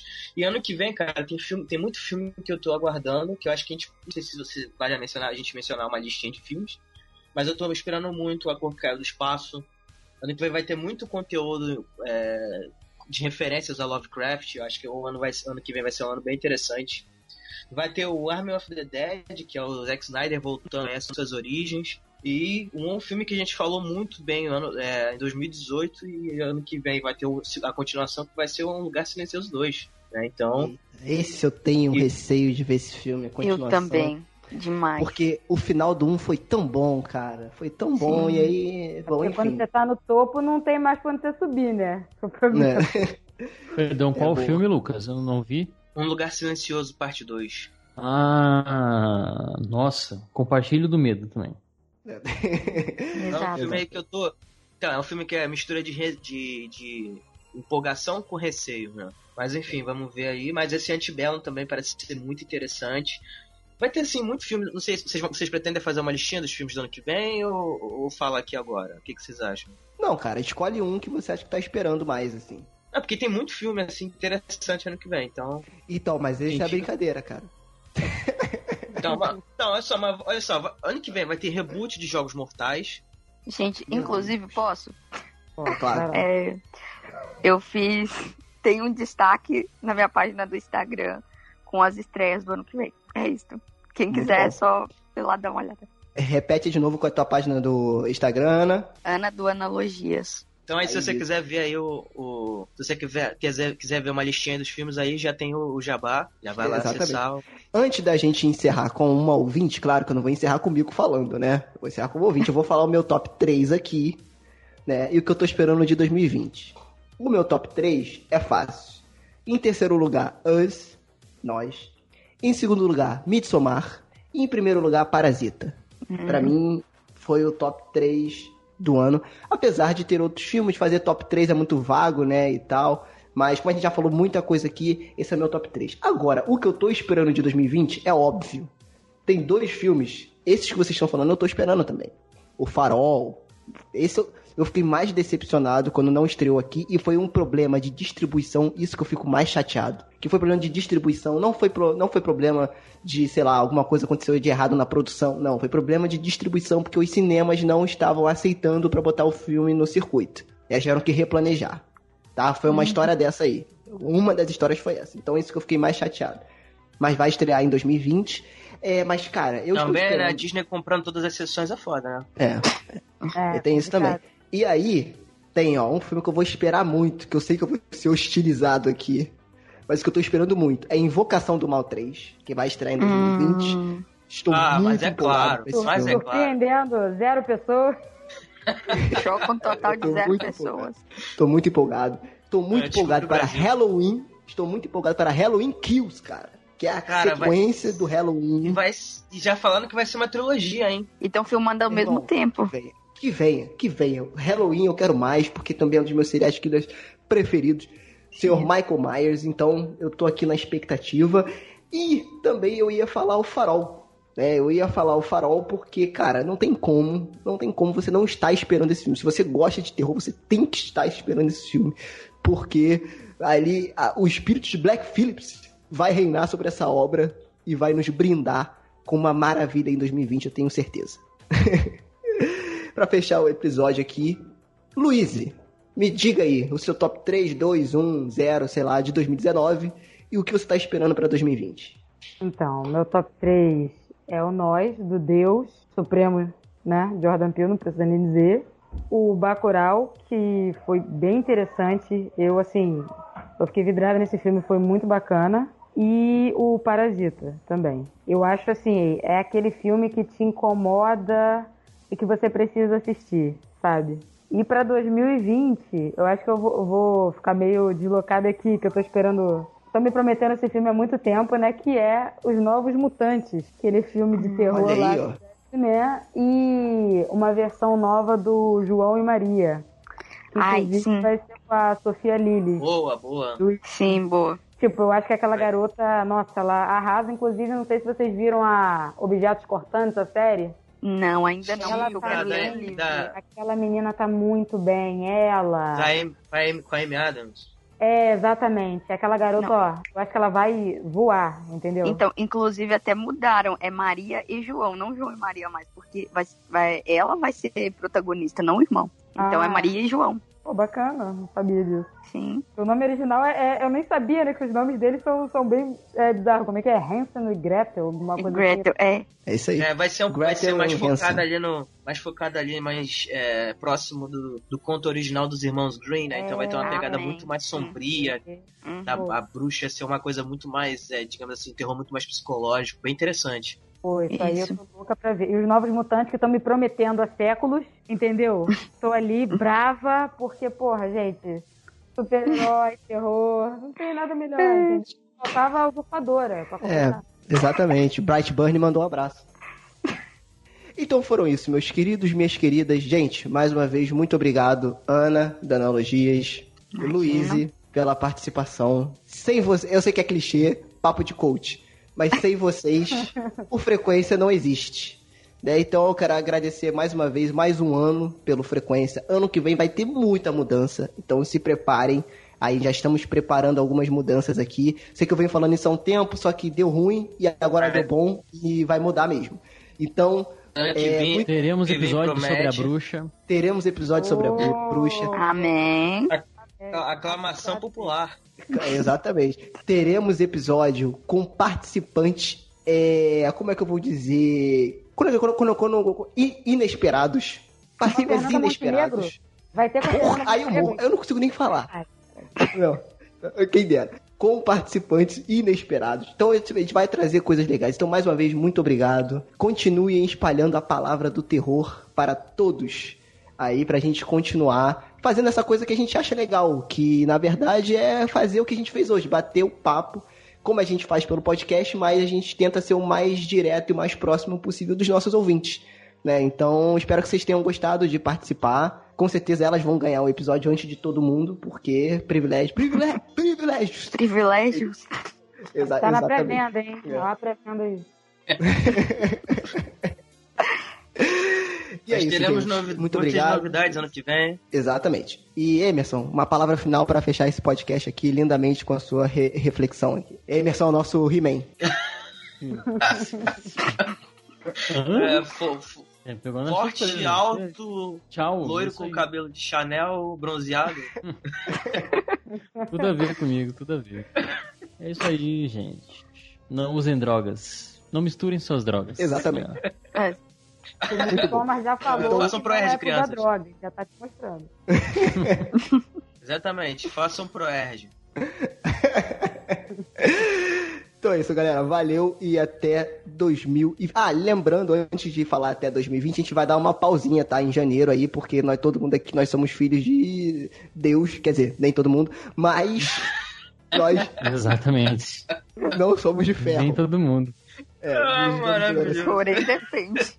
É, Que bom que você me porém, respeite. Exato, exatamente. E ninguém de ferro. Então a gente vai dar uma pausa sou. em janeiro. Sem mim também não Somos todos filhos podcast. do. Com certeza. Somos todos fazendo jabá já, somos todos filhos do acaso. Oh, olha aí. Muito bom, muito bom, muito bom. E é isso, gente. Até 2020. Ah, então, é isso é isso que eu ia falar. Eu tô, eu tô, eu tô pra encerrar, tá tão bom que eu não quero encerrar. Mas, então, a gente vai dar uma pausa em janeiro, tá? Então, em janeiro, É provavelmente não teremos É nem Senhor episódio. dos Anéis, tem três finais. Exatamente, é, exatamente. É, então não teremos episódio em janeiro, tá? Então esse episódio vai ser o último do ano. E aí, em fevereiro, provavelmente, a gente volta aí. Se der vontade, a gente volta em janeiro mesmo. Mas gente vai dar esse tempinho aí pra dar descansada e arrumar a casa aqui, Que não vai beleza? dar vontade. É isso aí, gente. É, exatamente. Abraço. É isso aí, gente. Mas é pra, Um deixar, é pra deixar vocês com saudade, pra vocês verem como vocês sentem falta da gente. Pra quando chegar fevereiro vocês ficarem com muita vontade de, de ouvir, não é não? Depois É eu que sou estratégia. convencido aqui. Tá vendo? Branding. É. Coach. Mindset. Essa é a mensagem. Até 2020, gente. Valeu. Não se metam com coach.